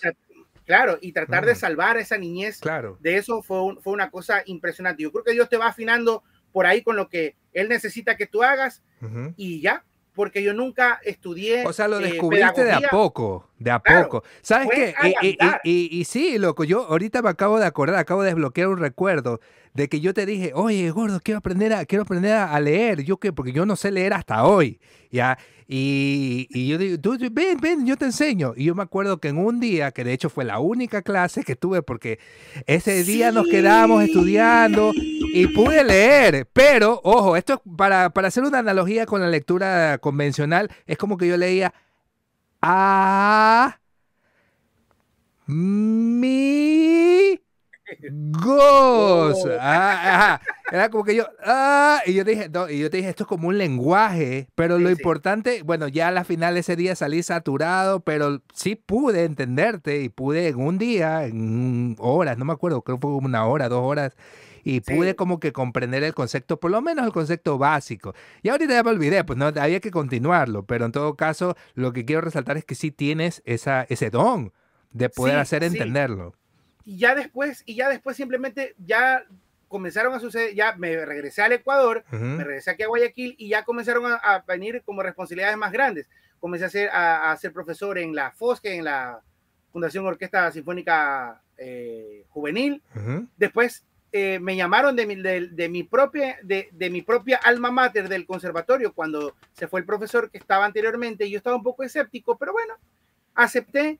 Y desde el 2013 hasta, la fecha, este abril pasado, cumplí 10 años en el conservatorio, dando clases de percusión de percusión académica en este caso, más que percusión popular. Claro. Y sabes qué, eh, quiero también resaltar algo tuyo, a pesar de que no, no has estudiado como tal un instrumento como guitarra, bueno, estudiaste trombón, eh, hay algo que tú eres una de las pocas personas que tiene oído absoluto que yo conozco. Eh, ¿En qué momento descubres el oído absoluto? vamos a la infancia. Vamos, mira que todo, como te decía. Es más, ¿sabes qué? Aguanta, aguanta un chance, vamos a hacer la prueba, como los viejos tiempos. Vamos a tomar la, guitarra aquí y vamos a mostrarle al público, porque de verdad, yo en Ecuador, ¿quiénes tienen oído absoluto? Mar Rendón, una, y Jorge Vega, dos, de los que yo conozco. De ahí bueno, si, hay, si, hay algunas personas, es que lo del oído absoluto, eh, creo que ahora que lo he estudiado bastante, eh, es es, es, es, es más como, eh, ¿cómo sería la palabra? Como entender tu realidad sonora, es como irla descubriendo bastante, porque también está el oído relativo, que es eh, identificar, ah, este círculo armónico va primer, este es dominante, subdominante, es una tónica, de primer grado, cuarto grado, también está el oído relativo, pero, pero, y el oído absoluto, yo creo que es más como un proceso de ir reconociendo tu entorno o el entorno sonoro que te rodea. Claro, pero ese es otro don, porque imagínate, eso no, no lo tiene cualquiera. O sea, en el mundo de los famosos, Michael Jackson tenía oído absoluto. Eh, eh, Charlie, perdón, ¿cómo es? Charlie García. Charlie García, otro también, imagínate. Espérate, Charlie y este, ¿cómo se llama? Música ligera, este, este pana. Ah. Eh, Gustavo Cerati. Gustavo Cerati. Exactamente. Imagínate, mira, para la gente que eh, eh, eh, oído absoluto es reconocer un, acorde o una nota sin tener que verla. La, escuchas y ya sabes qué nota es, inmediatamente. Por ejemplo. Y, definitivamente en la guitarra sí me agarras porque yo sí no toco ese instrumento. No, no, no, no, no, pero voy a tocar notas, notas. Ya. Las notas sí son ya universales. A ver. Do. ¿Viste? Do, aquí está, do. ¡Qué bestia! A ver, vamos a ver. Vamos a ver, a ver. Sol. ¡Sol! ¡Qué bestia! A ver, vamos a otro, otro. La bemol. Bien, la bemol o sol sostenido. Sol sostenido, claro. Claro, bien. A ver. mi bemol. Bien, ahí está, ¿eh? Ya está, con esa prueba nomás. Y ni hagamos de, los acordes, porque también de acordes. A, una, a ver, espérate, una. A ver, vamos ahí. Espérate. Ahí. Eh, do menor. Do menor. ¿Viste? ¿Viste? Yo, yo, yo la verdad creo que no podría. Y, y, eso es algo también que es un don. ¿En qué momento? Cuéntame la historia ahora sí. ¿En qué momento descubres eso? Es, que, es que eso, eso sucede en la infancia, porque como en la infancia yo tenía, ¿te acuerdas la historia del pianito que yo sí, tenía? Sí, del pianito, ajá. Y ahí tu mamá descubre. Loco, fue una cosa que yo comencé a, yo creo que comencé fue a descubrir los sonidos que ya tenía en el mate, hermano, porque fue una cosa así como que, ah, mira, y me grababa los sonidos y yo siempre he sido afinado para cantar. Yo no canto, sino que yo no es que canto, sino que yo he sido afinado, pero que se entienda bien, no, no que, ah, este tipo, no, no. Eh, no, no, claro. Porque yo tenía, porque yo ya era por el reconocimiento de las notas, era porque yo, yo sí podía, en mi cabeza sí estaba muy, muy claro que tal nota era un re y no un re sostenido, un re bemol. A eso me refiero. Ok.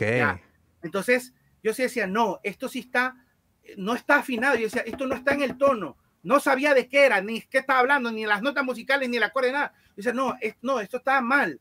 Este, está, dañada la, está dañada la casetera está dañada la casetera. Y en efecto, descubrieron en mi casa que estaba dañada la casetera por lo que hacía, lo, reproducían con una. Ese tenía una velocidad para, para, girar y si giraba más lento, el pitch era más. Eh, se movía. Exactamente. Claro. Y yo decía, papá, se dañó la casetera. Este, el disco, papá, no, no creo que no está llegando suficiente luz al, al, al, tocadisco porque está más lento. Eh, ah, está loco este muchacho. Él escuchaba lo mismo. Eh, claro. Solo bailaba, ya. Entonces, Claro, pero yo sí me daba cuenta de esas cosas. A eso me refiero. Entonces, sí, cuando yo comencé a estudiar en el conservatorio y tuve mis primeras clases de solfeo, dije, miércoles, esto es sonido. Entonces, que el primer sonido que yo reconozco aquí es si bemol. Porque el trombón, la primera escala que, que, uno se aprende es si bemol, si bemol mayor.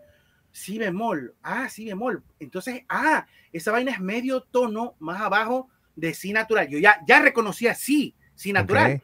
Y así fue comenzando a armar, loco, el, el entretejido mentalmente dije, pucha. Pero sabes que eso es bacán, porque mira, y reconocía las notas. En nuestra época, la mayoría de músicos nos forjamos en realidad tocando de oído, porque era lo que había, no había YouTube, así no había tutoriales. Pero conforme la tecnología va avanzando, ahora todo está ya desmenuzado en internet. ¿Quieres que aprenderte una canción? Hay el tutorial para tocarlo. Incluso a veces por el mismo artista te enseñan cómo tocarlo. Entonces ya, ya ahora, por ejemplo, yo ya no saco ninguna canción de oído, yo voy directo al YouTube y la aprendo y ya, lo cual también te hace de cierto modo vago auditivamente porque ya no, no empiezas a sacar ni a reconocer lo que, como en tu caso, que ya puedes reconocer, tocas un acorde, ah, ya, tal, ya no educas el oído de esa manera. Claro, y, y, te cuento una cosa, eh, y, lo, y lo digo con mucha humildad y porque yo sé que estoy hablando contigo y que tú me conoces, mm. yo desde hace mucho tiempo atrás, también creo que a la par de, o a mitad de carrera universitaria, a mitad de carrera de conservatorio, yo comencé a, siempre tuve la inquietud de hacer arreglos musicales, de escribir, transcribir partituras. De hecho, no sé si tú te acuerdas que nosotros grabamos este, un mix de los iracundos. Sí. Ya, con bajo presión. Claro. Y César no sabía qué bajo hacerle, porque él hacía un bajo sencillo. Y yo me acuerdo en esa época, a mí me sonaban las notas en la cabeza, yo no toco, ¿qué digo? Yo no toco piano ni toco guitarra, nada. Ajá. Y yo comencé, me sonaba en la cabeza, ah, re mayor, voy a y comencé a escribir un bajo de como yo creía que debía ser. Como César no leía, cuando fuimos a grabar a la casa de César, yo le dije, haz esto, tú, pum, pum, pum, pum, pum, pum, pum, Y ya, era lo que se me ocurría. Mientras bastante gente necesita el piano, los arreglistas, los compositores, es normal, necesitan un piano, una guitarra para sacar, para escribir algún arreglo yo lo mío sale directamente de aquí, del mate al, al, a la pluma, al... Eh, Chao, hubiéramos hecho lo mismo para los arreglos de la guitarra. Yo tampoco sabía qué hacer. Es que esa es la nota. Uno cuando va a grabar y son ritmos que, que no, no, se acostumbran a... Eh, más, más que nada el asunto de los acordes. ¿Qué acorde va aquí? ¿Qué acorde puedes reemplazar? ¿Qué acorde, o sea, qué acorde puedes sustituir? Otro acorde de enlace, ya. Ese tipo de cosas, todo todo me suena aquí en el mate y el resto simplemente es como ponerlo. Por eso es que yo no me dedico, yo no soy ni productor, ni podría, ni podría ser como, no te voy a decir que no podía ser productor nunca, pero porque ahora todo el mundo dice, ya, mándame la maqueta, mándame el demo. Yo me he quedado mucho en la parte de tecnología. De, grabar, de microfonear, de la computadora. Ajá. ¿Sabes, quién, ¿Sabes quién confía en mí de una manera hacia la antigua? Sergio Vivar. Yo no sé si tú lo Claro, estuvo aquí, estuvo aquí. Maestro. El flaco, Sergio. Sebastián Yatra, Sebastián Yatra. Sebastián Yatra de Ordenor. De Ordenor. él, él, claro, él, él confía, él siempre ha confiado en mí de la manera antigua. Claro. hay que hacer este arreglo de salsa. Él me da el tema y no me dice más. Yo él no sabe, yo vengo, yo eh, si tú eras serio, diría que sí. Yo llego al estudio con las partituras. Él no, él no sabe cómo va a sonar, no tiene idea. ¿Ya? Él, todavía confía en mí de esa forma antigua.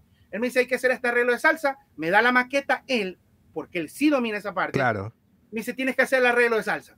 Yo voy en la casa, ra, ra, ra, ra, ra, escribo todo para todos los vientos, piano bajo, todo el, todo el, el, el asunto, él no tiene idea de cómo va a sonar, porque yo llego al, no, mándame un demo para ver, para ver, no, no, él confía en mí o él me va diciendo qué cosas quiere destacar y yo lo que tengo, mi única arma que tengo es la pluma. Y yo todo lo paso a la partitura, o el score, todo eso reparto para los instrumentos y llego a grabar. Pase la trompeta, primera trompeta, segunda, ra, ra, ra, pase. Ahí me va escuchando, uy, pase el trombón, primera trombón, segunda, pase el barítono, luego pase el piano, pasa el bajo, vamos a pasar de nuevo ya, grabado la percusión después, y cuando este man ya se da cuenta, miércoles. Ya está. Ya está todo montado, claro. Ya está todo montado. Ok. Claro, yo en el mundo actual yo no tengo cabida en la parte comercial porque ya te, incluso por el espacio en el que estoy viviendo, creo que cuando ya me, me cambie de casa, ya poder hacerlo de esa forma. No lo puedo hacer realmente por espacio, no por capacidad eh, de, de, de, destreza, sino que pero ¿qué hago? La gente me dice, ah, un arreglo, ya, pero mándame lo que estoy escuchando, te mando lo que está en el MIDI aquí, le pongo play a lo que estoy escribiendo y ya. Pero no tienes, tú no haces, no, yo no hago eso, ñaño. Claro. Yo rara, rara escribo, me puedes decir qué es lo que quieres cambiar y, y ya yo te llevo las partituras. Ese es mi, mi DAW, esos son mis, mis plugins, todo. ya te llevo las partituras, póngame el músico, grave. Ok. Y la vaina ya sale, se acabó. Se acabó, claro. Claro, yo soy más a la antigua y, Oye, como te digo, y, sabes que, y, aprovechando tu absoluto, se me vino una pregunta ahorita. ¿Tú crees que todo el mundo pueda cantar o necesitas un talento? O sea, no todos pueden cantar. No, no, eh, pero no hablemos del canto, no hablemos del canto, hablemos de afinar, porque sí te digo una cosa, el mm. cantar, el, el, cantar ya es un oficio Okay. Que, se que, se, convierte en una, que se puede convertir o no en una profesión. El asunto de afinar. Yo sí, yo sí, la, la, el, la, vida a mí me ha llevado a realmente a experimentar o a, a constatar que eh, si más que nada para, no para los instrumentos temperados como son la guitarra, el piano, bla, bla, sino para lo, la trompeta, los instrumentos no temperados, violín, trombón, algo que no tiene una afinación tan fija. Músico que no afina o que no reconoce vocalmente eh, eh, el, la, ¿cómo se llama? las tesituras eh, melódicas, tonales, los sonidos en general, por hablar, es muy jodido que pueda ser buen músico. Es muy jodido. No, no, no, eso como músico, pero con la voz. Me refiero que si cualquier persona. Por eso te digo, ya, por eso te digo, es que al reconocer, perdón, me quedé, me quedé a medias con la explicación. Eh, porque si tú no puedes, lo que no se puede cantar, no te lo voy a decir que es una, no, algo absoluto, pero es que en realidad lo que, lo que difícilmente lo que no se puede cantar, o sea, lo que difícilmente lo que no se pueda cantar se pueda ejecutar en, el, instrumento, conscientemente. si yo me aprendo las posiciones de la guitarra, tal vez yo voy ciego y voy tapa y puedo de pronto sacar aunque sea los pollitos. Pero eh, realmente para constituirte como un músico, creo que tú, todo, todo buen músico debe ser afinado, debe poder reconocer y reproducir las, las, notas. oye, oye, ¿sabes ah. qué? Me, acordé a otro recuerdo desbloqueado. Tantas, tantas anécdotas con este señor. Yo me acuerdo que a veces íbamos a ver a otros músicos o, o por ahí decían, mira, este, ayer tocó fulanito, ni por decir nombres, con fulanito de tal en tal parte.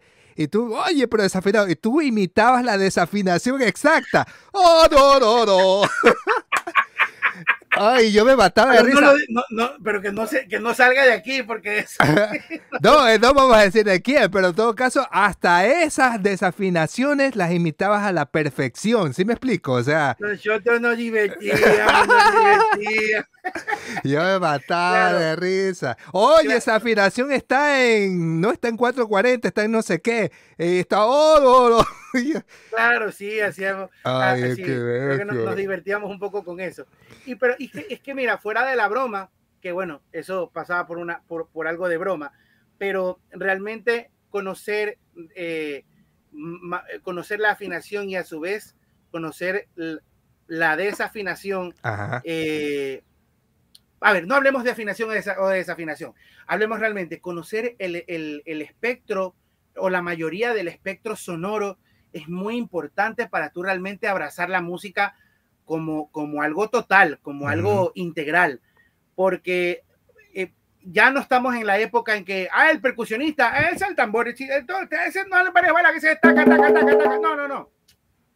Ya el, el músico en realidad eh, se considera un analfabeto si no sabe de armonía, si no lee, si no sabe de melodía, si no puede cantar, o sea, o, sol, o, cantar, no cantar a nivel profesional, sino puede entonar afinado.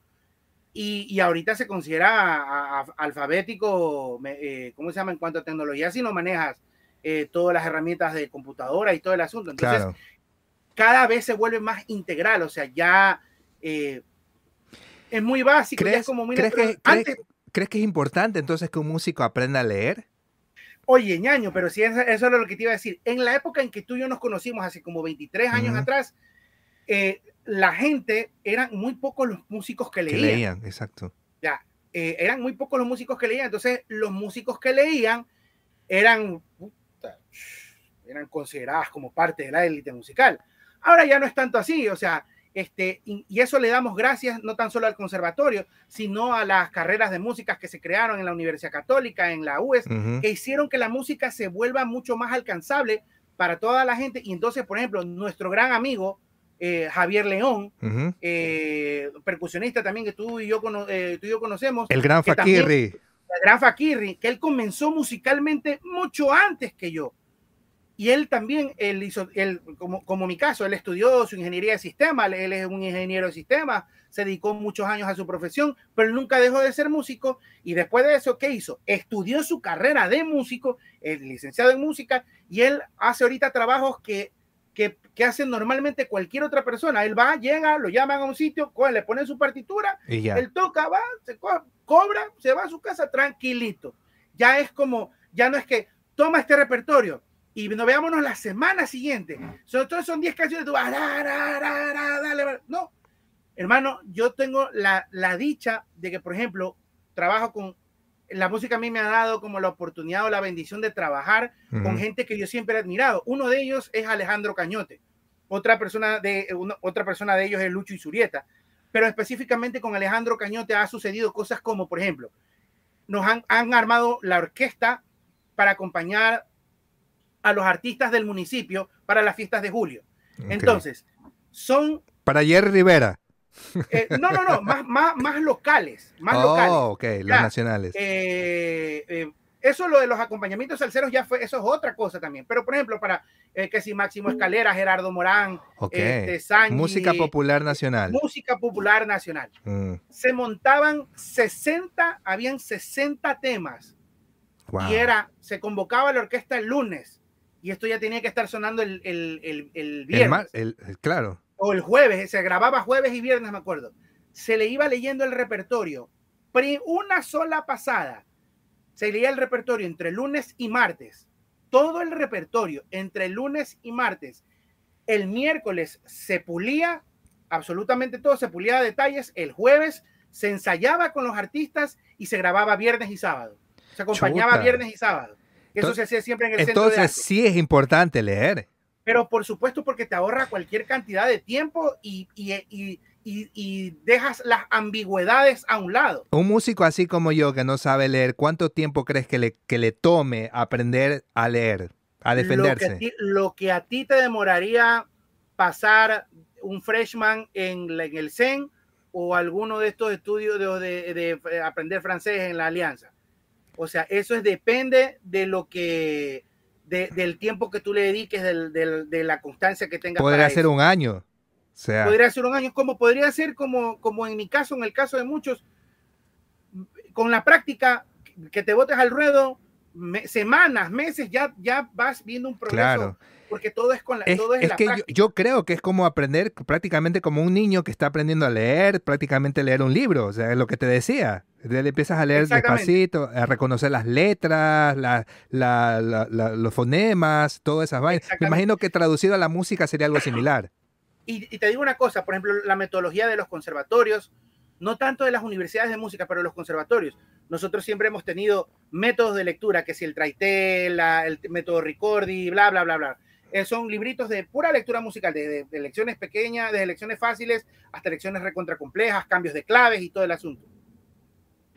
Yo no soy precisamente el mejor lector del mundo, creo que hay mucha gente que lee mejor que yo, creo que eso, eso es un poco relativo, pero y, te lo cuento como algo personal, sin ningún tipo de, ostenta, de ostentación de nada. Mi, mi, mejor pasatiempo cuando yo no estaba haciendo nada, en la época que tú y yo nos conocíamos, era coger el libro de solfeo y me ponía a, a solfear una o dos lecciones del, del Bona diarias. Ya. Así, a, leer, Y me trababa, así, me trababa, me iba mal. Claro. Me trababa, me iba mal. Borra, va de nuevo. A ver, vamos a hacer esto, sí. Figura que no entendía. A ver, no, pues si esto es una corchea con punto, pues es una semicorchea, pero es que el punto aumenta medio, medio tiempo a la figura que, que la lleva. Mm, ah, entonces medio con medio, a este medio le quito un cuarto, le sumo un cuarto, esto debe sonar ta, ta, ta, ta, ta. Yo mismo iba descubriendo, yo mismo tenía, bueno, ese fue mi proceso este, para perfeccionar, porque en el conservatorio no te dan chance, ya comienza, tú tienes que aprenderte las lecciones de Gona de tal, de tal, de tal lección a tal lección un año, de tal lección y así vas, vas avanzando. Claro. Entonces, y si ya no puedes, que que darle. Si te gusta, claro. si te gusta, tienes que volver a hacer eso tu Biblia, loco. Sí. Tu diccionario. Entonces yo cogía, iba donde, donde quiera, si me iba al banco, iba con el Bona, si iba a, si iba a tal sitio, iba con el Bona. El Bona, el Bona es un libro, ¿verdad? Un libro. era un libro, un método de lectura. Método de lectura. Y ahí iba, iba, iba cojudeando, iba leyendo en, la buceta, este, en el taxi, donde quiera iba yo con las mochilas, mi libro de la universidad, lo que sea, y tenía un tiempo libre a leer el Bona, por pura fanaticada, por pura fanaticada. Eh, ya obviamente hace tiempo que no tengo esa, eh, esos pasatiempos, ya la vida lo lleva uno haciendo otras cosas, pero, pero, pero, pero sí, sí e, es la forma de mantenerte en, constante práctica. Y qué tan rápido leas es lo que va a determinar que te llamen a ti en vez de a otra persona. Tú puedes ser un músico del carajo ahorita, puede ser el pulpo, el, por tocar 20 mil cosas, pero en la mayoría de los casos de los trabajos serios, y mira, y que incluyo esto a los estudios de grabación. Por ejemplo, es muy raro ahora, ah, para mí, es muy raro que a mí me llamen a grabar en donde no hay un papel. Ok. A ver, que, a ver, yo he trabajado con muchos productores aquí, con Sebastián Montaneda, con el mismo, eh, eh, con Jorge Campoverde, con el mismo eh, Sergio Vivar, que muchas veces no tienen como chance de escribir partituras y todo eso pero hay cosas que vienen de afuera, de arreglistas de afuera, y te dicen hay que grabar esto. Ah, ya está el papel, ah, déjame ver, ah, vamos, dele. Va, va, va, va, va, se va, ya hay una maqueta, o sea, ya hay un, como un bosquejo, una estructura, y eso te ayuda definitivamente a, a, a ¿cómo se llama? A salir del paso, a, a, a, realizar el trabajo mucho más rápido. Vienen los salseros de afuera, buscan a músicos necesariamente, eh, eh, o sea, es imposible que, que, que que para acompañar a un salsero de afuera, un artista de afuera, no seas, eh, eh, no, no, seas lector. Es verdad. Tienes, tienes dos, tres días para montar un repertorio. Viene Jerry Rivera, viene... Te mandan la, partitura y listo. Y mi experiencia más bonita que me ha tocado hasta ahora es este, el, el, el, Gilberto Santa Rosa, el Salsa Sinfónica. ¿Lo acompañaste a él? Claro, con la, con la Orquesta Sinfónica del Centro de Arte, es parte de la Filarmónica y él vino sin timbalero, él vino con, eh, tuvo la oportunidad de tocar al lado de su, de su conguero de toda la vida, que en paz descanse, pero mi compañero, mi compañero, mi jefe de fila en la filarmónica, él tocó bongo, yo toqué timbal, y todo eso, si estuviera aquí mi, compañero, mi, mi, jefe, si estuviera aquí Ian, diría exactamente lo mismo. Nosotros tuvimos que cuatro ensayos. ¿Ya? Y ya, claro, es así. Cuatro ensayos para montar un, un show de dos horas. Es así. Entonces nos mandaron las partituras, uno tenía que estar incluso adaptado al lenguaje de ellos, a la forma de escribir de ellos. Ah, sí, esto por acá, ta, ta, ta. Ya, no tan solo la, la, lectura como tal, sino, ah, esto es un mambo jazz. Ah, esto es una vaina, esto es cáscara, esto es clave. Ah, esto de aquí, no, aquí esto es un a caballo. Esto es una brillando, otra cosa. tenía que estar, tenía que estar como al corriente con el lenguaje de ellos de interpretación. Ahora sí, vamos a ensayar. tres, cuatro ensayos y al concierto. ¿Y, las partituras para cada instrumentista es diferente? O sea, ¿hay una partitura para el guitarrista, hay una partitura para el bajista? ¿O, es una o hay una general?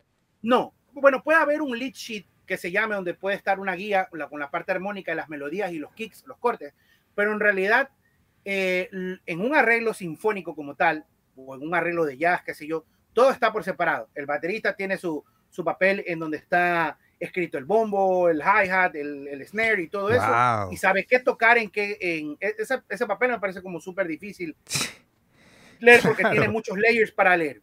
La percusión quizás un poco más lineal, aunque te, tiene, te dicen aquí conga, aquí bongo, aquí otra cosa, aquí este ritmo por acá, bla, bla, bla, bla. Pero, por ejemplo, la, las trompetas tiene su lenguaje, eh, el trombón tiene su lenguaje, te toca en otra clave, eh, las violas, los chelos, cada uno tiene su, su, su lenguaje y su clave, su, su tesitura música, su tesitura eh, melódica en a la que pertenece y está escrito basado en eso. Entonces te vas acostumbrando. El, claro, sí, tu, tu, tu formación lectórica es general, pero con tu instrumento ya vas a la parte específica. Entonces, así es como funciona realmente. Qué increíble. Bueno, sabes que dentro, dentro de toda esta de etapa de tu carrera has tenido muchos logros. Entre ellos, me parece muy destacable el hecho de que una marca emergente de percusión nativo se haya fijado en ti para hacer tu primer instrumento signature. Eso es importante. Cuéntame cómo. Yo, yo conocí al dueño, de hecho, cuando recién estaba saliendo la marca. Y hoy por hoy, Carlos, pues imagínate, ha llevado esa marca a un nivel ya incluso internacional y es uno de los mejores cajones eh, y, e instrumentos de percusión, porque también tiene un bongo así em, como portátil, ¿no? Sí, un bongo cajón. un bongo cajón. tiene unas congas cajón también. Este, cuéntame, cuéntame cómo es ese acercamiento de ser pues un, un estandarte de esa marca, cómo surge y qué se siente, porque tener tu instrumento signature es algo que creo que todo músico eh, le encantaría tener, imagínate. Mira que, mira que esto es, eh, es con Carlos a mí me sucedió una de las historias más hermosas y más increíbles que yo he vivido en la vida.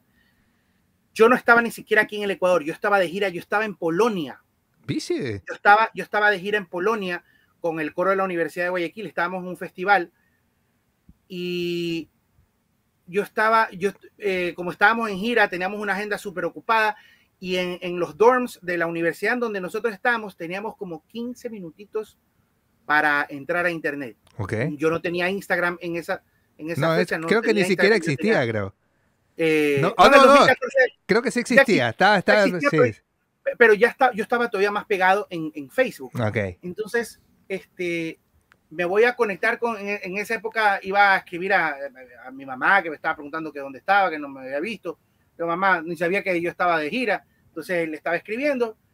Me llega un mensaje de, del Messenger del Instagram. Dice, hola Jorge, soy Carlos Gaviria. Este, he visto que he estado eh, averiguando, preguntando aquí quién toca cajón flamenco, quién se dedica al flamenco y me han dado todo el mundo, todo, todas las personas, todas las referencias han desembocado en tu nombre. Eh, quería ver si me podía reunir contigo porque yo estoy realizando algunas marcas, algunos, o sea, estoy, estoy haciendo unos cajones de prueba por, por, por netamente por gusto, por, por, por placer y quería que los evalúes. Me dice, ¿cuándo te puedo caer? Yo le digo, eh, espérame, le digo unos 12 días más porque estoy de gira, le digo, estoy fuera del país. Ya, ok. Regresé yo, después de 15 días, regresé, nos vimos aquí en la casa. Él me trajo el primer prototipo que él tenía de, del cajón y cuando, con maderas nacionales, y cuando yo vi, le digo, ¿y tú de dónde sacas todo esto? Le digo, porque no, yo esperé encontrarme una caja de zapatos. Claro. Una caja de, pavetunar. Mm. Y que, y obviamente yo ya un poco con el prejuicio, sí, chuta, pana, todo bien. te va a ir bien en la vida. Chévere, saludos a la familia y una vez que se fuera, bloquearlo. ¿Ya? y seguir con la vida normal, ¿no? Pero cuando él me trajo el primer prototipo del cajón, yo dije. Quedaste sorprendido. ¿Tú de dónde, de dónde? ¿Cómo sabes tú cómo que se hace esto así?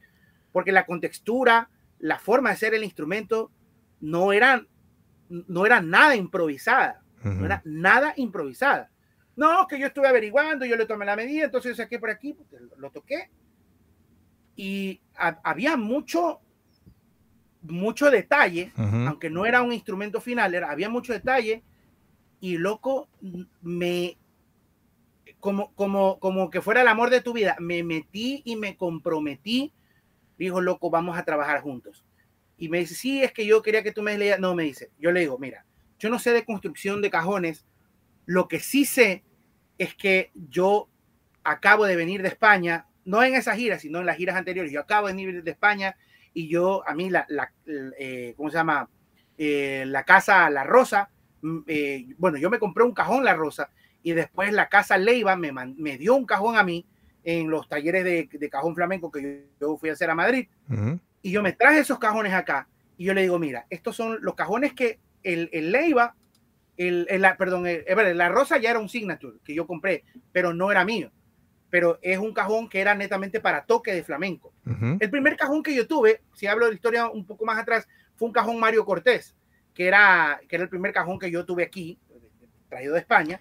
Ok. Entonces, pero era un cajón bastante viejito, que le saqué el aire, que por ahí anda, este, que me sirvió, porque yo tengo desde el año 2004 eh, tocando flamenco, acompañando a las mejores escuelas de baile, escuelas y compañías de baile flamenco aquí.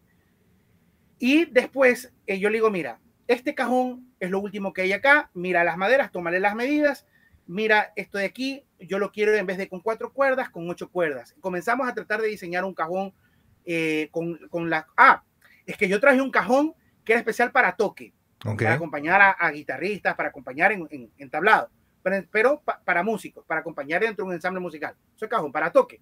Y el cajón para baile, eso lo conseguí un año después, que se fue el Leiva, que tenía los bajos mucho más este, potente. Y yo decía, bueno, yo, yo realmente, esto es una, eh, una tecnología que ha sacado la casa Leiva, le digo, pero este, este, yo quisiera aquí trabajar el sistema de las ocho cuerdas. Los cajones tienen cuerdas que se asemejan mucho a las cuerdas de guitarra que van pegadas a la tapa del cajón, eh, pero que normalmente son cuatro. Yo decía, yo quiero tener, si ya tengo un cajón.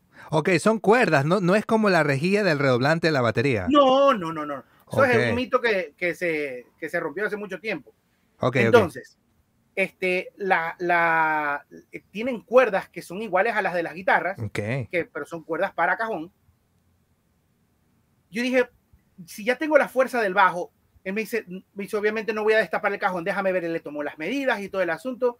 Él cogió esa tecnología porque Carlos es un tipo que es anormalmente inteligente, es un tipo que tiene, es un tipo que tiene una proyección bestial. Él ve, se lo proyecta, ya, esto es así. Él mismo se hace su, plano tal, ya sabe cómo poner las vainas, a ah, esto es así. Obviamente ah, pasó por muchos ensayos y errores hasta que dijo, ya, esto es lo que tengo. Luego, pero ahora me falta a mí, para no tener que llevar dos cajones, uno para toque y uno para baile, quisiera tener ya el, los dos en uno. Claro, la fortaleza del, del cajón para toque, eh, la fortaleza del cajón para baile, pero también quiero tener la sutileza del cajón para toque, que no tenga que romperme los dedos encima de, un, pedazo de madera. Ya, entonces yo le digo, yo quiero, si aquí hay cuatro cuerdas, vamos a hacer ocho cuerdas. Ocho cuerdas por lado, la tapa, eh, la tapa es un cuadradito así, un rectángulo así. Entonces normalmente van cuatro cuerdas así, pum, de arriba abajo. Esta vez le pusimos nosotros cuatro cuerdas diagonales de un lado y cuatro cuerdas diagonales del otro, para que, para que, eh, ¿cómo es? Eh, casi que acapare todo el espectro de la tapa. Mira, eso yo tocaba el cajón así, sonaba solito, oye, el prototipo que él me... Es más, es chistoso porque si Carlos te lo puede decir, él me trae el cajón, ya me lo trae pintado, me dice, esto es el prototipo. Y lo comencé a tocar, lo comencé a tocar, lo comencé a tocar, me encantó. Y bueno, hablamos, hablamos, hablamos. Este, y él ya se iba de aquí de la casa, ya nos vemos. Dame el cajón para llevarme. No, te vas solo porque el cajón me lo quedo. No, no seas pendejo, dame que ese cajón no está terminado, loco, esto es un prototipo, lo tengo que mejorar. Váyase usted, señor, para su casa, vaya a hacer lo que tenga que hacer, que este cajón, eh, eh, este cajón me lo quedo, no necesita más. Y ese cajón es el que tengo hasta la actualidad. Yo tengo eh, de por vida con ellos eh, ¿cómo se llama? Cajones. Yo tengo, eh, fui el primer endorser eh, de que ellos tuvieron, el primer representante de la marca. y yo no necesité que, hasta la fecha, yo no necesito que me cambie el cajón. Yo tengo para cambiar de cajón de por vida con ellos, pero yo no cambio el cajón que yo tengo. Es único en el mundo. Es una cosa que, que hasta ahora creo que si le he cambiado las cuerdas una vez ha, sido mucho. La madera y todo está tan bien hecho que no necesita más. Y él, de mi modelo de cajón, él mejoró definitivamente. Hay en los cajones que ahorita hace nativos son cajones que tienen una tecnología brutal que hacen que, que ahorita tenga el cajón, eh, eh, que, que, el producto tenga competitividad en el mundo entero. Sí. Pero yo no quise más. Y ese cajón fue el que le pusimos, el, el yo, le, lo diseñamos el, un tótem eh, de la cultura huancavilca. Y le llama. Le, tú, elegiste, tú elegiste ese. ok. Claro, un tótem de la cultura huancavilca. Se eligieron entre algunos diseños y yo escogí ese pero lo diseñó él y, su esposa, mejor dicho. Y el cajón se llamó Vega. Claro. Bien. Entonces quedó, fue el primer, fue el primer modelo, eh, después del primer prototipo que me trajo, fue el, el, o sea, yo todavía estoy tocando su segundo prototipo, nunca fue el final. después se hizo el cajón final, que por ahí se vende, Vega final, pero yo me quedé con el prototipo porque ese es el que me encanta a mí, pero ese fue el primer cajón de endorser, eh, eh endorsement que, que, salió aquí, fue el, el, Vega. Y sabes que no solamente... No solamente. Me ha acompañado, perdón. No, no, digo que se me ha acompañado aquí, afuera, ese cajón ha viajado conmigo, mira tú. Es que no solamente es la construcción, hermano, sino el detalle de la pintura y los acabados. Es precioso, loco. Sí. Es vacancísimo. Mira, ellos, él y su esposa tienen un. O sea, ellos se metieron de lleno en la. En la. ¿Cómo se llama? En la, en la construcción, pero más que nada en el diseño eh, la esposa se encargaba del, diseño exterior, ya, la textura, y Carlos de la parte de, la construcción del cajón. Entonces, son par de mentes maquiavélicas que se juntaron e hicieron destrozos inimaginables con ese instrumento que, mira, esos cajones son una cosa, pero de locos. Entonces, eh, no tan solo que ese cajón se ve bien, sino que suena, suena bien, claro y no tan solo que suena bien, sino que aparte se ve bien. Sí, porque ah, comparado con otras marcas que también se venden, que no, no, no tienen ese peso que tiene el nativo cajón. Es, impresionante. Mira, cuando, más, cuando ellos llegan, hacen el convenio con más música. Esto es una anécdota de verdad. Cuando ellos hacen el convenio con más música, entran los cajones nativos a más música y la gente solita, ahí estaban los mails. Que son la, marca más común. La marca comercial. Eh, Tycoon email tenía, me acuerdo. Y un LP por ahí. La gente iba, se sentaba, sonaba todo a cartón, sonaba cualquier pendejada. Cogían un nativo y dijo, no, este es. Pero, pero la gente decía nativo, nadie conocía esa marca. Chamala, pero si suena así, esta marca, ¿de dónde será? Tú, tiene que ser caro. No, era, eh, era casi el, el tres, tres cuartos de precio más bajo que el cajón. Sí, si en esa época un cajón mail costaba, 300, porque me acuerdo que costaban como 320, 350 dólares, un cajón de gama alta en esa época, 2004, 2005, 2014, 2015, costaba 100, 100 dólares. 100, dólares, 100 dólares el precio inicial, sí. Entonces, claro, era, eh, era una cosa de locos y, y sí, Nativo realmente ha sido el espaldarazo en mi carrera.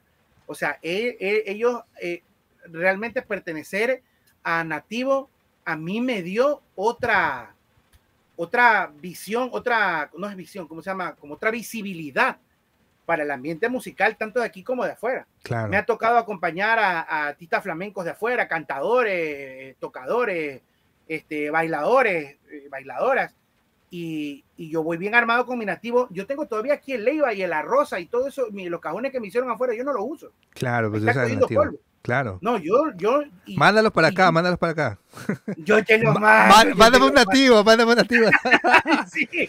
Sabes que yo tuve uno de los primeros prototipos de nativo. Yo estuve en mi casa, Carlos, y yo me acuerdo que si tú eres músico y él sí era muy interesado en saber la opinión pero cuéntame qué se le puede mejorar, qué se le puede hacer. Y también dentro de los nombres, yo también le mencioné tu nombre, ¿no? Yo toqué con Jorge Vega. Ah, sí me han hablado de él, sí me han hablado de él. Ya me voy a reunir porque me interesa seguir perfeccionando.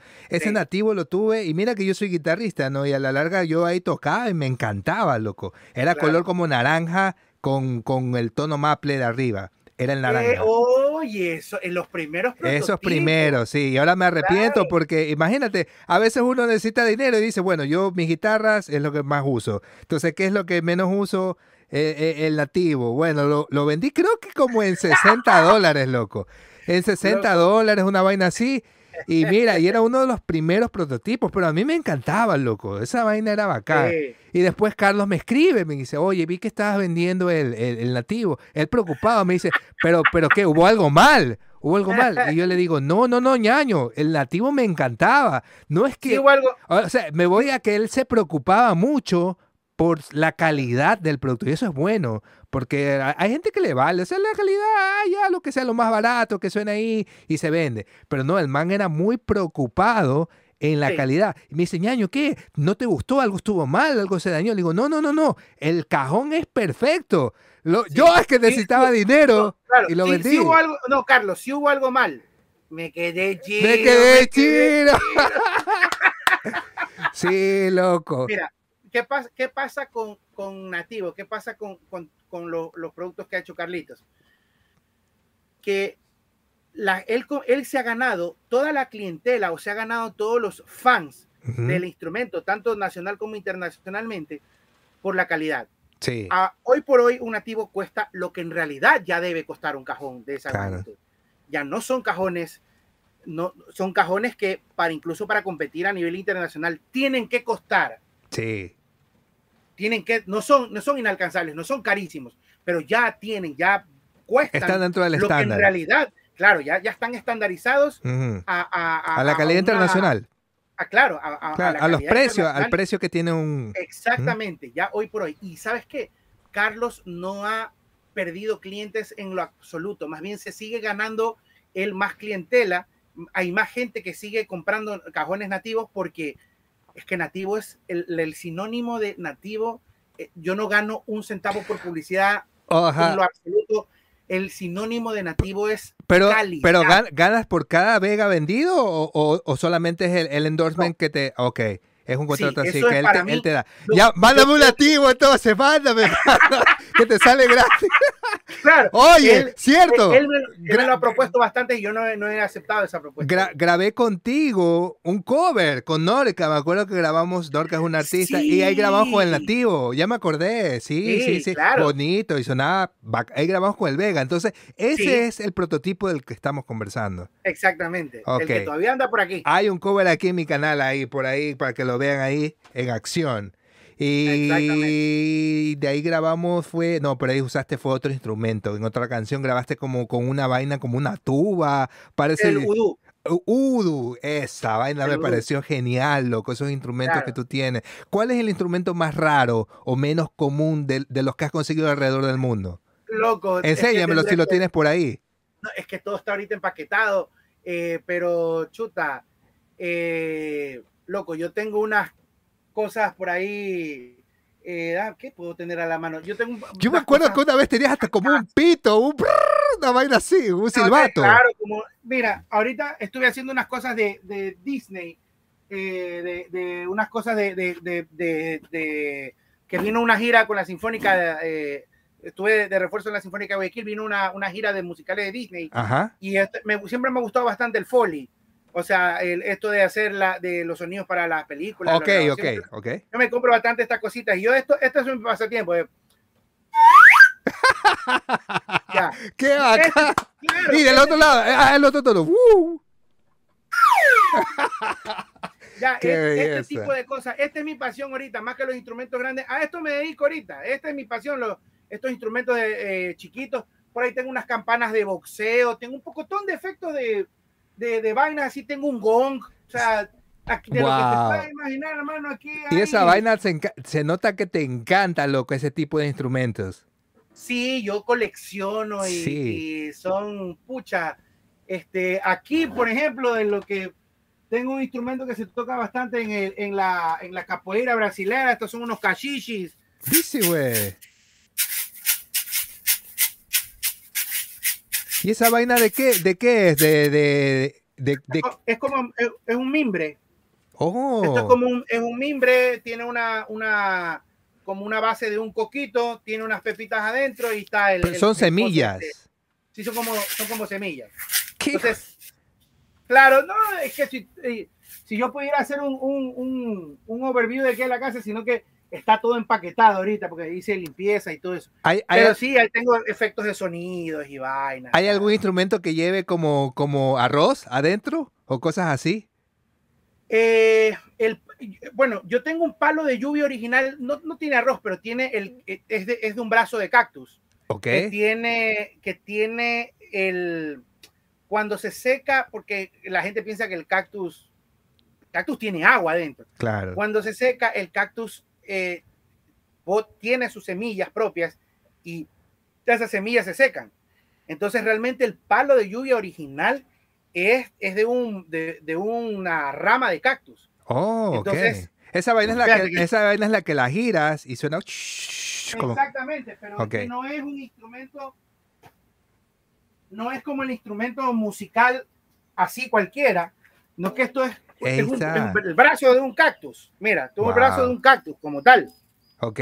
Entonces, es- entonces tú, lo, o sea, no, es- no son, o sea, lo que gira realmente son las pepitas, las semillas que están adentro. Qué bacán. Qué Ya, bacán. entonces, eh, o sea, esto es una cosa viviente. Esto es un, no, no, no es de los, de los que se construyen en el mercado artesanal, es ese tipo de cosas.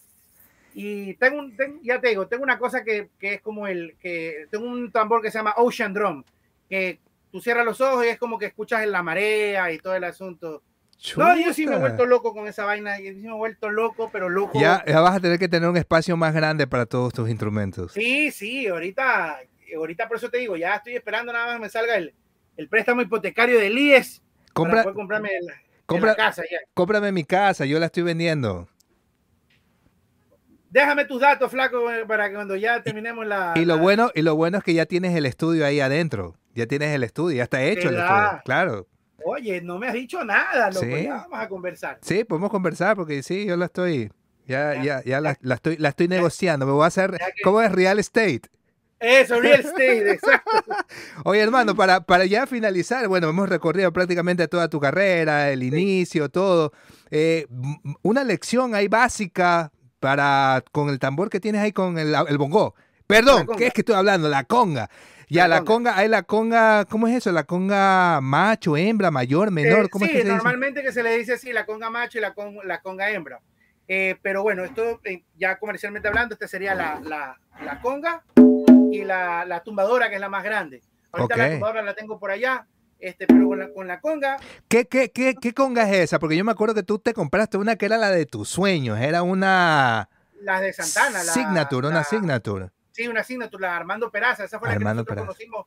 Esas yo las vendí, ya las vendí hace mucho tiempo. ¿Y cuál Esta tienes es ahora? conga- esta es la, esto es una, una toca, esto es una conga Jimmy Morales. Esta fue la, la- la que dejó hecha el, el conguero de Gilberto Santa Rosa. Ok. De hecho, él mismo me las mandó después de que nosotros acompañamos a Gilberto aquí. ¿Dónde las fabrican esas de ahí? Eh, esto es Tailandia. Wow.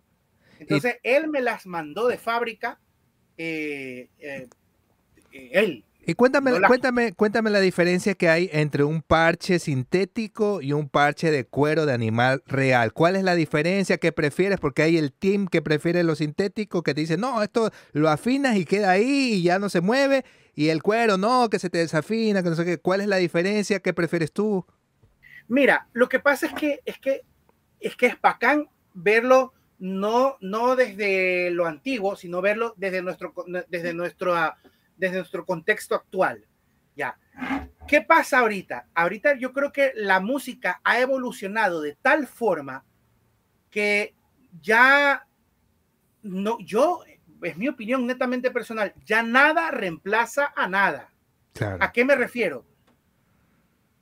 El cuero natural, el cuero, el, el, el cowhide, el cuero de vaca como tal, es el sonido más puro que hay. Eso no lo va a, a superar y no lo va a igualar nadie.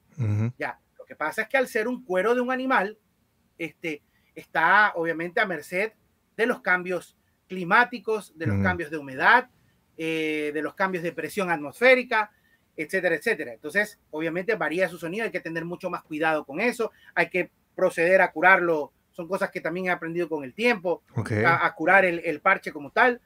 Sí, para, para grabar cosas clásicas, cosas para tener un sonido muy clásico, muy, muy de antaño, sí, obviamente, el, cuero natural es lo mejor. Pero obviamente nosotros estamos trabajando, estamos metidos eh, eh, eh, viajando, grabando, yendo de un lado para otro. Entonces nosotros tenemos, el músico ahorita necesita preocuparse de, menos cosas. Claro. Entonces realmente sí, el cuero sintético ha venido a, quizás a proyectar mejor los, los agudos y los armónicos del cuero natural. Y obviamente, eh, como, como un plástico, algo sintético, simplemente se queda ahí y, y la afinación se mantiene, claro. Claro, la afinación se mantiene. Pero, ¿Qué, marca tienes ahí de, de, parche sintético? Este es Remo. Un Remo. igual. Entonces, sí, yo creo que para el trasegar natural está bien tocar con, para cosas outdoors, está bien tocar con, con parche, porque te cuida la mano incluso el, parche de vaca es muy, es muy fuerte, es un, es un parche que es muy, eh, muy fuerte para el contacto de la mano okay. y siempre te va, a fregar, te, va a fregar un poco. También depende de la técnica con la, con la que toques, qué tan pulida está tu técnica.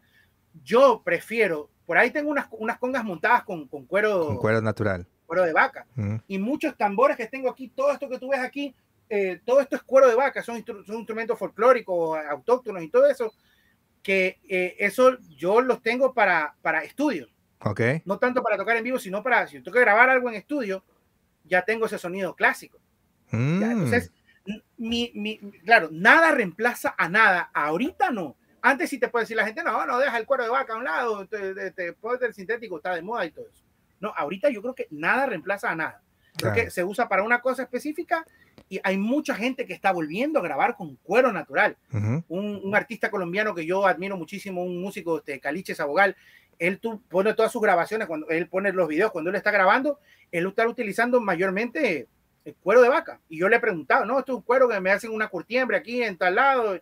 Y vengo, me Ese es otro que te iba a preguntar, ¿y dónde se consiguen esos cueros eh, naturales de vaca? Aquí es muy, muy difícil. Aquí hay una curtiembre en Riobamba, aquí hay que cazar en el Camal, pero la gente no sabe cortar los cueros porque que, realmente es un arte cortar el cuero para que te sirva para esto. Para un instrumento, claro. Eh, sí, yo cuando he mandado a comprar eh, parches, yo he mandado a comprar a Colombia, a Venezuela. ¿Y eso, esos, esos parches de cuero te duran de por vida o se te, ya llega un punto? Eh, sí, pueden, sí pueden tener su, su desgaste, su malogro, pero pero ya son cueros mm, eh, mejor procesados y si duran años. Mm. Ya te digo, yo creo que lo único que tengo yo de sintético ahorita es la conga, porque de ahí los barriles de bomba, un pocotón de tambores eh, venezolanos, otras cosas por acá, todos son tambores con cuero. Eh, de, cuero, de cuero natural. Claro. Wow, se traduce un poco a lo que está pasando en realidad al mundo de la música, de los guitarristas, de, de todo en general que ahora, por ejemplo, ya no se están usando amplificadores analógicos de tubos, esos amplificadores grandotes. Ahora podemos utilizar un pequeño dispositivo así y te saca el sonido muy parecido. Digamos que un 95% similar a lo que logras con un equipo gigante. Y como tú dices, nada reemplaza nada, pero, pero igual cuando alguien quieres grabar de repente tener un sonido más antiguo, más vintage, puedes usar el amplificador. Pero para trabajar, como tú dices, llevas tu, tu pedalera chiquitita y tienes ahí, vas directo a consola y sales. Exactamente. Practicidad es lo que se Practicidad, exactamente. Exactamente. Eh, pero, pero, pero, pero, ¿cómo se llama? Como te digo, eh, yo me he acostumbrado ya a, los dos. Yo creo que la mano con el, con el paso del tiempo, yo ya me he acostumbrado bastante a, a los dos, a los dos tipos de instrumentos. Eh, y ya depende de la ocasión, depende del, del para qué lo necesito. Ok, bueno, adelante, danos una lección básica, algo básico para alguien que sonidos básicos. Golpe abierto, el, el slap o la galleta, el golpe quemado, el golpe tapado. Entonces, el movimiento de las manos. Esos son los sonidos, el movimiento de las manos. Esta mano, el, eh, la, mano en este caso yo soy zurdo, esta mano va a ser el palmoteo eh, para mantener, voy a hacer el patrón del son montuno. O sea, del son, perdón, que es como lo que llamaríamos nosotros ahora la salsa. Esto tiene un caminadito por ahí. A ver si. Ahí. Entonces, tengo, por ejemplo, tiene este movimiento natural de la muñeca con la palma de la mano y la muñeca.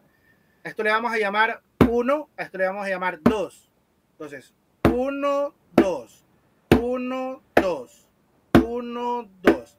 A este golpe le vamos a llamar abierto y a este golpe le vamos a llamar eh, seco, ¿ya?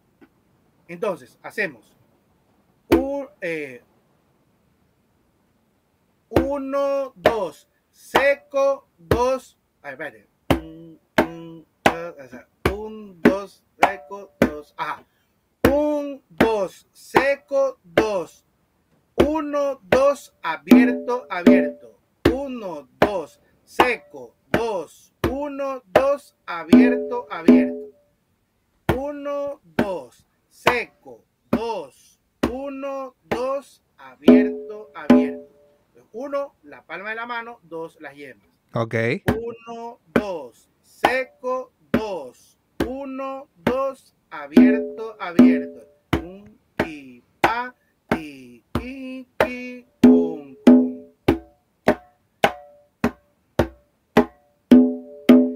Y si seguimos subiendo la velocidad,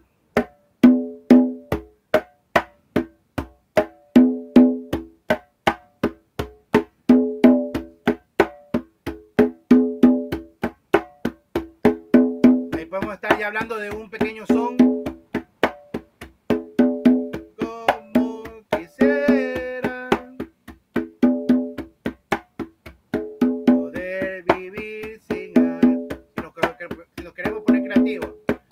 Podemos subir la velocidad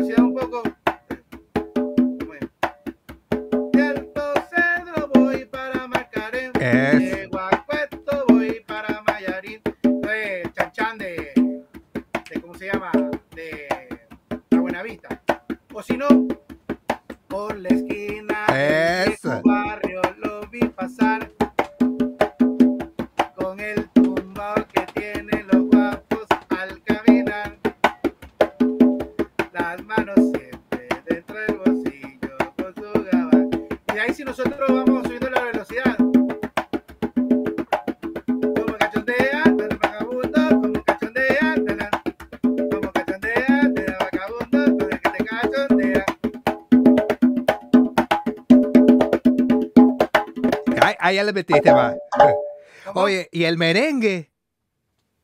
chuta el merengue. El merengue, ¿sabes qué? Eso, eso es uno de los, de los ritmos que a mí personalmente como guitarrista me gusta porque, y de hecho también vuelvo a lo mismo, lo descubrí gracias a ti. Porque bueno, ahora ya existe el internet y ahora he podido ver al maestro Luis Payán, que es el guitarrista de Juan Luis Guerra.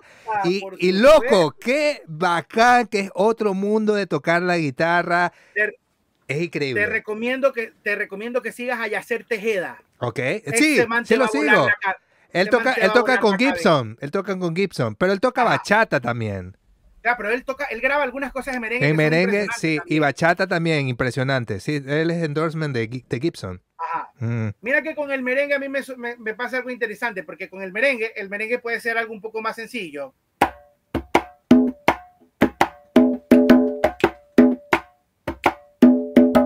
Realmente no tiene mucha más historia que eso. Debería tener otra Pero es más rápido, claro. Sí, Entonces, ahí pero es donde... a, no- a nosotros que nos estamos que nos hemos acostumbrado a tocar sin el tamborero, el, el- el- La tambora, con claro. con tambora y güira, Ujú, como no tocamos, el, baterista reemplaza a la güira, ujú. eh, nosotros tenemos que eh, ya tenemos tenido que acostumbrarnos a reemplazar al tamborero, entonces Con la conga, claro. con la conga. Entonces, meto el, el golpe que tiene que hacer la, la tambora para que suene más lleno en la conga.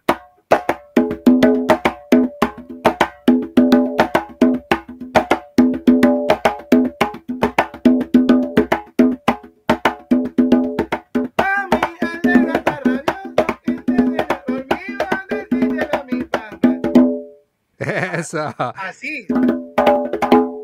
Y ese ritmo se puede aplicar igual para cualquier canción de merengue. Sí, y, y de hecho yo creo que el, el- este patrón como tal vino siendo el, el, El eje o la chica, vino base. siendo el- casi que el punto de partida para todo ese afro-caribbean pop que nosotros eh, Ah, conocimos, que si Fonseca, este, Car- bueno, Carlos Vives es otra historia, pero que si Fonseca, Fanny Lu, todo eso que sonó en esa época, Basilos. En esa época le decíamos el, el tropipop, se le llamaba en esa época. Exactamente. el tropipop. Exactamente. Era, era, era un, eh, eh, un, poco, salía casi de la base del merengue y todo eso. Oye, tú que eres un conocedor, el, el, el origen del, del, reggaetón, como se conoce ahora, que ya, ya, se, se, bautizó de esa manera, eh, los puertorriqueños se lo adjudican ellos, otros dicen no, que nació en Panamá con el general y toda la nota, otros dicen que no, que, que, soy yo, pero bueno, el origen real se dice que es en realidad de los ritmos africanos. ¿Tú qué, ¿tú qué nos puedes decir? Lo que pasa es que, eh, eh, con, es que el, el, reggaetón, a ver, es que yo voy, yo no, a ver, no voy a hablar, no, no voy, no, no, voy a hablar con, con, tanto tecnicismo, pero yo voy a, repasar el timeline histórico de lo que nosotros hemos venido escuchando. Obviamente que el, eh, toda la parte eh, caribeña central, no, no, tan solo estoy hablando de Jamaica, estoy hablando de Haití, de Aruba, de Nassau, de, de, de, las, de las Antillas menores, etcétera, eh, etcétera. etcétera. todos estos ritmos convergen en, en, el desarrollo de mucha música afrocaribeña. Sí, claro que sí. Pero el reggaetón como tal, o sea, o lo que nosotros comenzamos, o sea, por donde se comenzó a, a, a generar o a... Eh, pasa, pasa, pasa igual que en la salsa. Yo creo que eso fueron como destellos, cosas que fueron como regándose por aquí, por allá, mientras nosotros en Sudamérica vivimos todo el auge de Gaby, del General, de en República Dominicana nos llegó Lisa M y todo el asunto. Pero bueno, Nueva York era eso, o Lisa M, etcétera, etcétera ya había en Puerto Rico un sí ya había en Puerto Rico, este, ay, habían unos, unos, este, otros, eh, bla, bla, eh, a finales de los 90 ya estaba Tito el Bambino. Daddy Yankee también ya tenía sus cancioncitas te por hablando De, te estoy hablando de los 90. Más atrás, ok. Tito, Tito, el, Tito Bambino, el Bambino. sonaba en los 90. Ahí tenía, ahí era Tito, eh, Héctor y Tito tenía. Tito el Bambino era un dúo, era Héctor y Tito. Yo te estoy hablando antes del dúo. Te estoy hablando de los 90, 90, 94, 95, 96 que esa fase casi nadie la conoce. Oh, ok. Ya, ya había, ya había gente, ya, ya había gente que estaba eh, metiéndose en, el, en, el, en, lo que acá se, se, denominaba reggae panameño. Ajá, le decían reggae. Ajá. Claro, el, el, reggae panameño. Sí, sí, sí. Entonces, ya que después en los 2000, en los 2000 se, se, se llama reggaetón y se le pone reggaetón, el, la terminación ton, porque ya se, se hacían fiestas y festivales de esa música que duraba tantas horas. Claro. Ya, pero un poco iba, iba por eso. Entonces siempre hubo esa como disputa de Sí, siempre esa disputa. No que los dominicanos, no que los panameños, no que los puertorriqueños, pero en fueron esos... Cosas, fueron cosas que fueron pasando a la par, ñaño. Fueron cosas que fueron sucediendo a la par. Como la gente de la salsa, no que la salsa es de los cubanos, que la salsa es de los puertorriqueños, no que se gestó en Nueva York. Fueron, sí, la salsa como tal, un movimiento se continuó en, Nueva York, pero las cosas vinieron pasando casi a la par. No vamos a hablar de la salsa, hablemos del reggaetón. Entonces, del, el, el reggaetón tiene, tiene como su, su auge por muchos lados. Sí. Ya, por muchos, muchos lados. Incluso, ¿qué te puedo decir? Eh, eh, ya te digo, yo creo que geográficamente iban pegando más cosas, por ejemplo, según eh, el, por ejemplo, Panamá estaba mucho más cerca que nosotros. por ejemplo, ¿qué, ¿qué, nos llegó de Puerto Rico a nosotros? Que, que, que era, era en esa época, aparte de Vico, sí, era este, ¿cómo se llama este man? Eh, si te gusta el hueso, ¿a cómo yo? Ah, chuta, no me acuerdo, pero sí me acuerdo de la canción. eh, Rubén, DJ, eh, Rubén DJ. Ya, vicia memoria. Rubén DJ se llamaba él, Rubén DJ. Él era puertorriqueño. Él tenía esa vaina de eh, meter sus cosas medias merengueras, pero con, con, el beat un poco del reggaetón, de, de, de, ese dembow que ya venía gestándose, que todavía no se llamaba dembow. No. Ya, entonces, entonces, claro, yo creo que el, el, nombre ni siquiera saben quién es el precursor del nombre de Dembow, pero la célula rítmica como tal, ya creo que con el paso del tiempo y creo que por los programadores DJ y todo eso es que ya se le puso un nombre y comenzó ya claro. a, a, a, gestarse como tal. E imagínate, todo lo, hablando de la percusión, todo lo que se crea en máquina, en estudio, con todas las cosas tecnológicas y todo eso, cuando lo tiene que montar en vivo para eh, como mismo sabor eh, afrocaribeño, que no es de otra cosa, recurres a la percusión para tratar de darle fuerza. Claro. Entonces también es parte del concepto.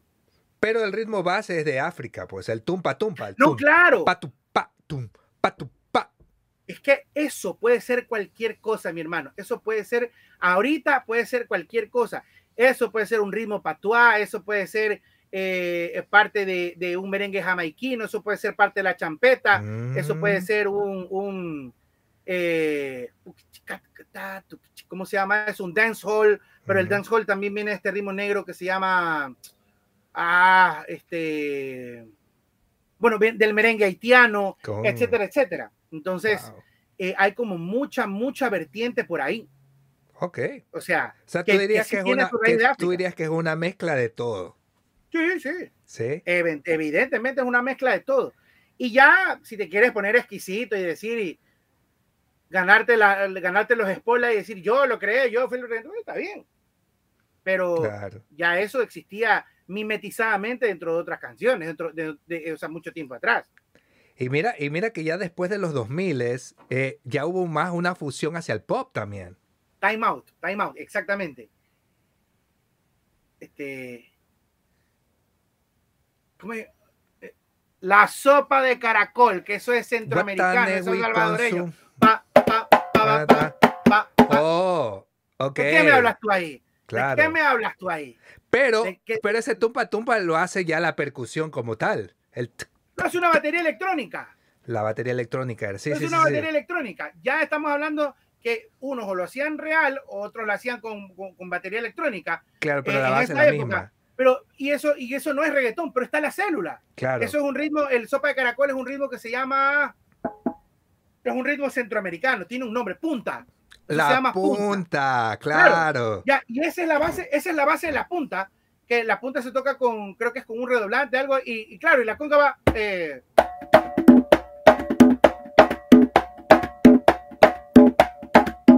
sea, ellos pudieron tranquilamente haber dicho, también nosotros creamos el reggaetón porque la punta claro. Wow, es una, es, una, disputa, pero bueno, en todo caso ha migrado, imagínate hoy por hoy es, es el, lo que está de moda en el mundo. lo, que, mueve al mundo, es el, el, reggaetón, estaba leyendo yo un artículo de un doctorado, un artículo de un doctorado en música eh, sobre estadísticas, ahorita el reggaetón es más o menos el 35% de el, del profit de, de, las ganancias musicales, musicales a nivel de la música mundial. mundial. sí. Incluso mira, mira, que los gringos, los, americanos, los gringos, los norteamericanos están también en, ya todo el mundo ya tiene ese con sonidos ah, electrónicos, pero está ese tumpa tumpa también. Sí, por supuesto, por supuesto que sí. Y artista que no lo haya hecho siempre va a tener como la, la, inquietud de, de, marinarse por ahí. Eh, y, y, y, porque es lo que, lo, lo, que estaba de moda. Yo, yo era uno de los que detestaba el reggaetón anteriormente y decía, no, el reggaetón tiene que morir. Sí, sí, oye, sí, sí, sí. De hecho, habían apuestas como que, ¿cuánto creen que van a durar el reggaetón? ¿Cuánto creen? Démosle cinco años, dos años. Y mira cuánto tiempo tiene. Ha durado más que incluso la época del rock latino. El rock latino fue de los ochentas a los 90 por ahí. Hasta, el 95, 94. Ponle, del 78 al 90 y pico por ahí. ¿Cuántos años son? Sí, claro. Son, menos, de, menos, menos, de 20 años. Menos, de 20 y mira cuánto tiempo tiene el reggaetón. El, el, reggaetón como tal, como tal, ya va a cumplir, mira, lo que nosotros conocemos como, como reggaetón, sí, tiene 23 años. 23 pero años, pero viene de antes la movida como tal, la, la movida del inicio comercial ya va a cumplir 30, este, este año cumple los 30 años. 30 años, exactamente. Claro. Y sigue. y sigue. Como tú decías, eh, hubo una época en que, se, en que se fue a lo baladístico. Imagínate, ahorita, ahorita tiene a gente como Bad Bunny, que primero em, eh, la música, o sea, los primeros discos de Bad Bunny, yo soy muy, muy apático con, con no tan solo con, con, las letras un poco groseras y eh, todo. Con, groseras y todo eso, pero aparte de eso, yo no era un man que canta así, como si la mamá...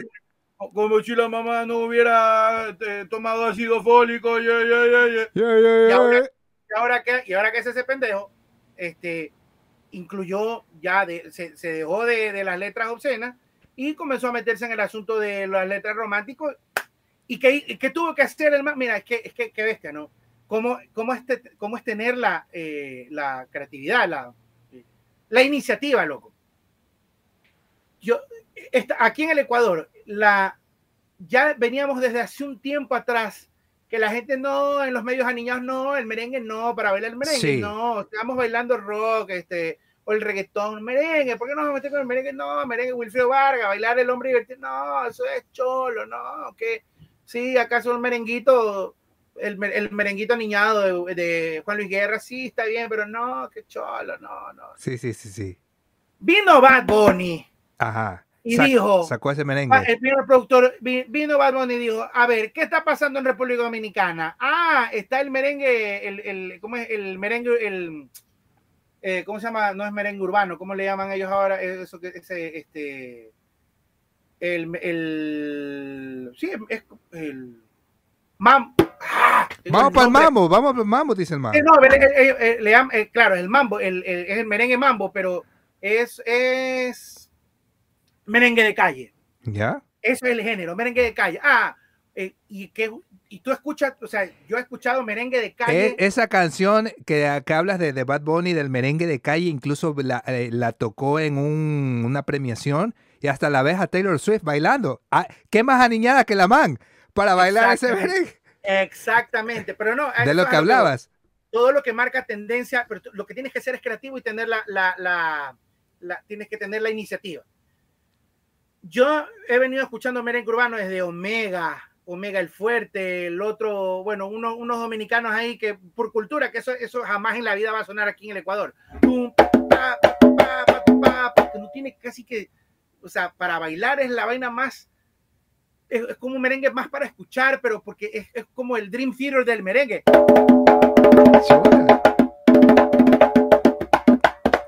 rapidísimo y con unos cortes así, una vaina casi que, que, que no, no, no se, no, no, no, no se disfruta mucho.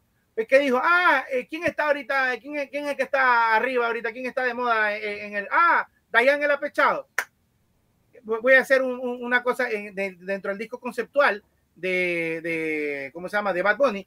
El, el, ¿cómo se llama? Después de la playa. Es, es parte, es, es porque todos los temas tienen que ver de ese disco.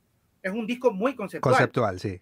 Entonces, ese tema, o sea, eh, para, para, para, para, se usa un piano de los 80, se usa un Korg M1 que, que la última que sonó fue en el 90, 93, se regresa ese sonido antiguo y un sonido tan estridente, eh, para mi gusto, nada suitable, no sé cómo decir en español, como nada agradable para lo que nosotros hemos estado acostumbrados. Pero vino Bad Bunny, la pegó, la, reventó con eso y hasta hizo bailar a... baila, merengue de calle. Todo el ah, mundo, hasta Taylor Swift. todo el mundo quiere hacer merengue de calle ahorita. Entonces. Sí, sí, sí. Eh, es un fenómeno. Bastante, bastante interesante. Sí, bueno, mi querido Jorge Vega, muchísimas gracias por tu tiempo. Palabras finales para todos los músicos nuevos, porque me da muchísimo gusto ver que los músicos de ahora, ¿cómo tocan, hermano? Por ejemplo, guitarristas, loco. Guitarristas que tienen 15, 16 años, tocan espectacular, pues tocan jazz, hay una cultura musical muy, muy buena y eso me da mucho gusto en Ecuador, que en nuestra época no había. Yo creo que todo eso es gracias a, al Internet, gracias a la, a la información de la música, pero ¿qué le puedes decir tú para las nuevas generaciones y para todos los que te escuchan? Eh, mira, yo creo que todo está en esta vida en seguir. Mira, ¿qué decía mi papá? Tenemos en esta vida, eh, vivir felices en esta vida no es nada difícil, decía mi papá. Esto es algo que yo me lo llevo súper, súper, súper en, el alma. Vivir feliz en esta vida no es nada difícil. Simplemente hacer lo que te gusta, hacerlo con el profesionalismo y tener, o sea, y tener disciplina para hacerlo. Simplemente es eso, tener paciencia, disciplina, metodología y seguir adelante con lo que con tu pasión, no desviarte por eso. tú puedes ser barrendero si te gusta, pero tienes que ser el mejor. Tienes que todo lograrlo con excelencia. Tienes que fajarte. O sea, tienes que seguir y luchar y, trabajar eh, por las cosas que tú quieres y, no dudar. No dudar, no escuchar ninguna voz negativa, porque eh, realmente los, los quizás hay mucha gente que opine de ti eh, dudando de tu capacidad, pero si tú tienes esa iniciativa y tienes el compromiso para hacerlo, eh, es como, realmente es como yo me defino, Viñaño. yo tal vez no sea el mejor percusionista ni siquiera de la ciudad, que lo creo así, pero ¿sabes qué sí soy? Un maniático de, la disciplina. Un maniático empedernido de yo me fijo una meta, yo me fijo algo y lo, me, me, me empecino, me emberraco en eso hasta que lo logro. Entonces, por eso te digo, hay gente tres mil veces más, siempre va a haber gente tres mil veces más, y menos talentosa que tú. Pero en donde sí nadie te va a poder ganar en esta vida es en ser constante, en ser disciplinado. A la pasión, al talento le metes pasión y le metes disciplina y tú mismo te creas un Frankenstein. Así que es eso. Bien, hermano. Bien, hermano, muchísimas gracias. Y bueno, ya saben, a suscribirse, a darle like y a compartir el capítulo. Hasta la próxima y muchísimas gracias, mi querido Jorge Vega. Chao, mi querido Juan Manuel, un placer y año. No puedo, no puedo.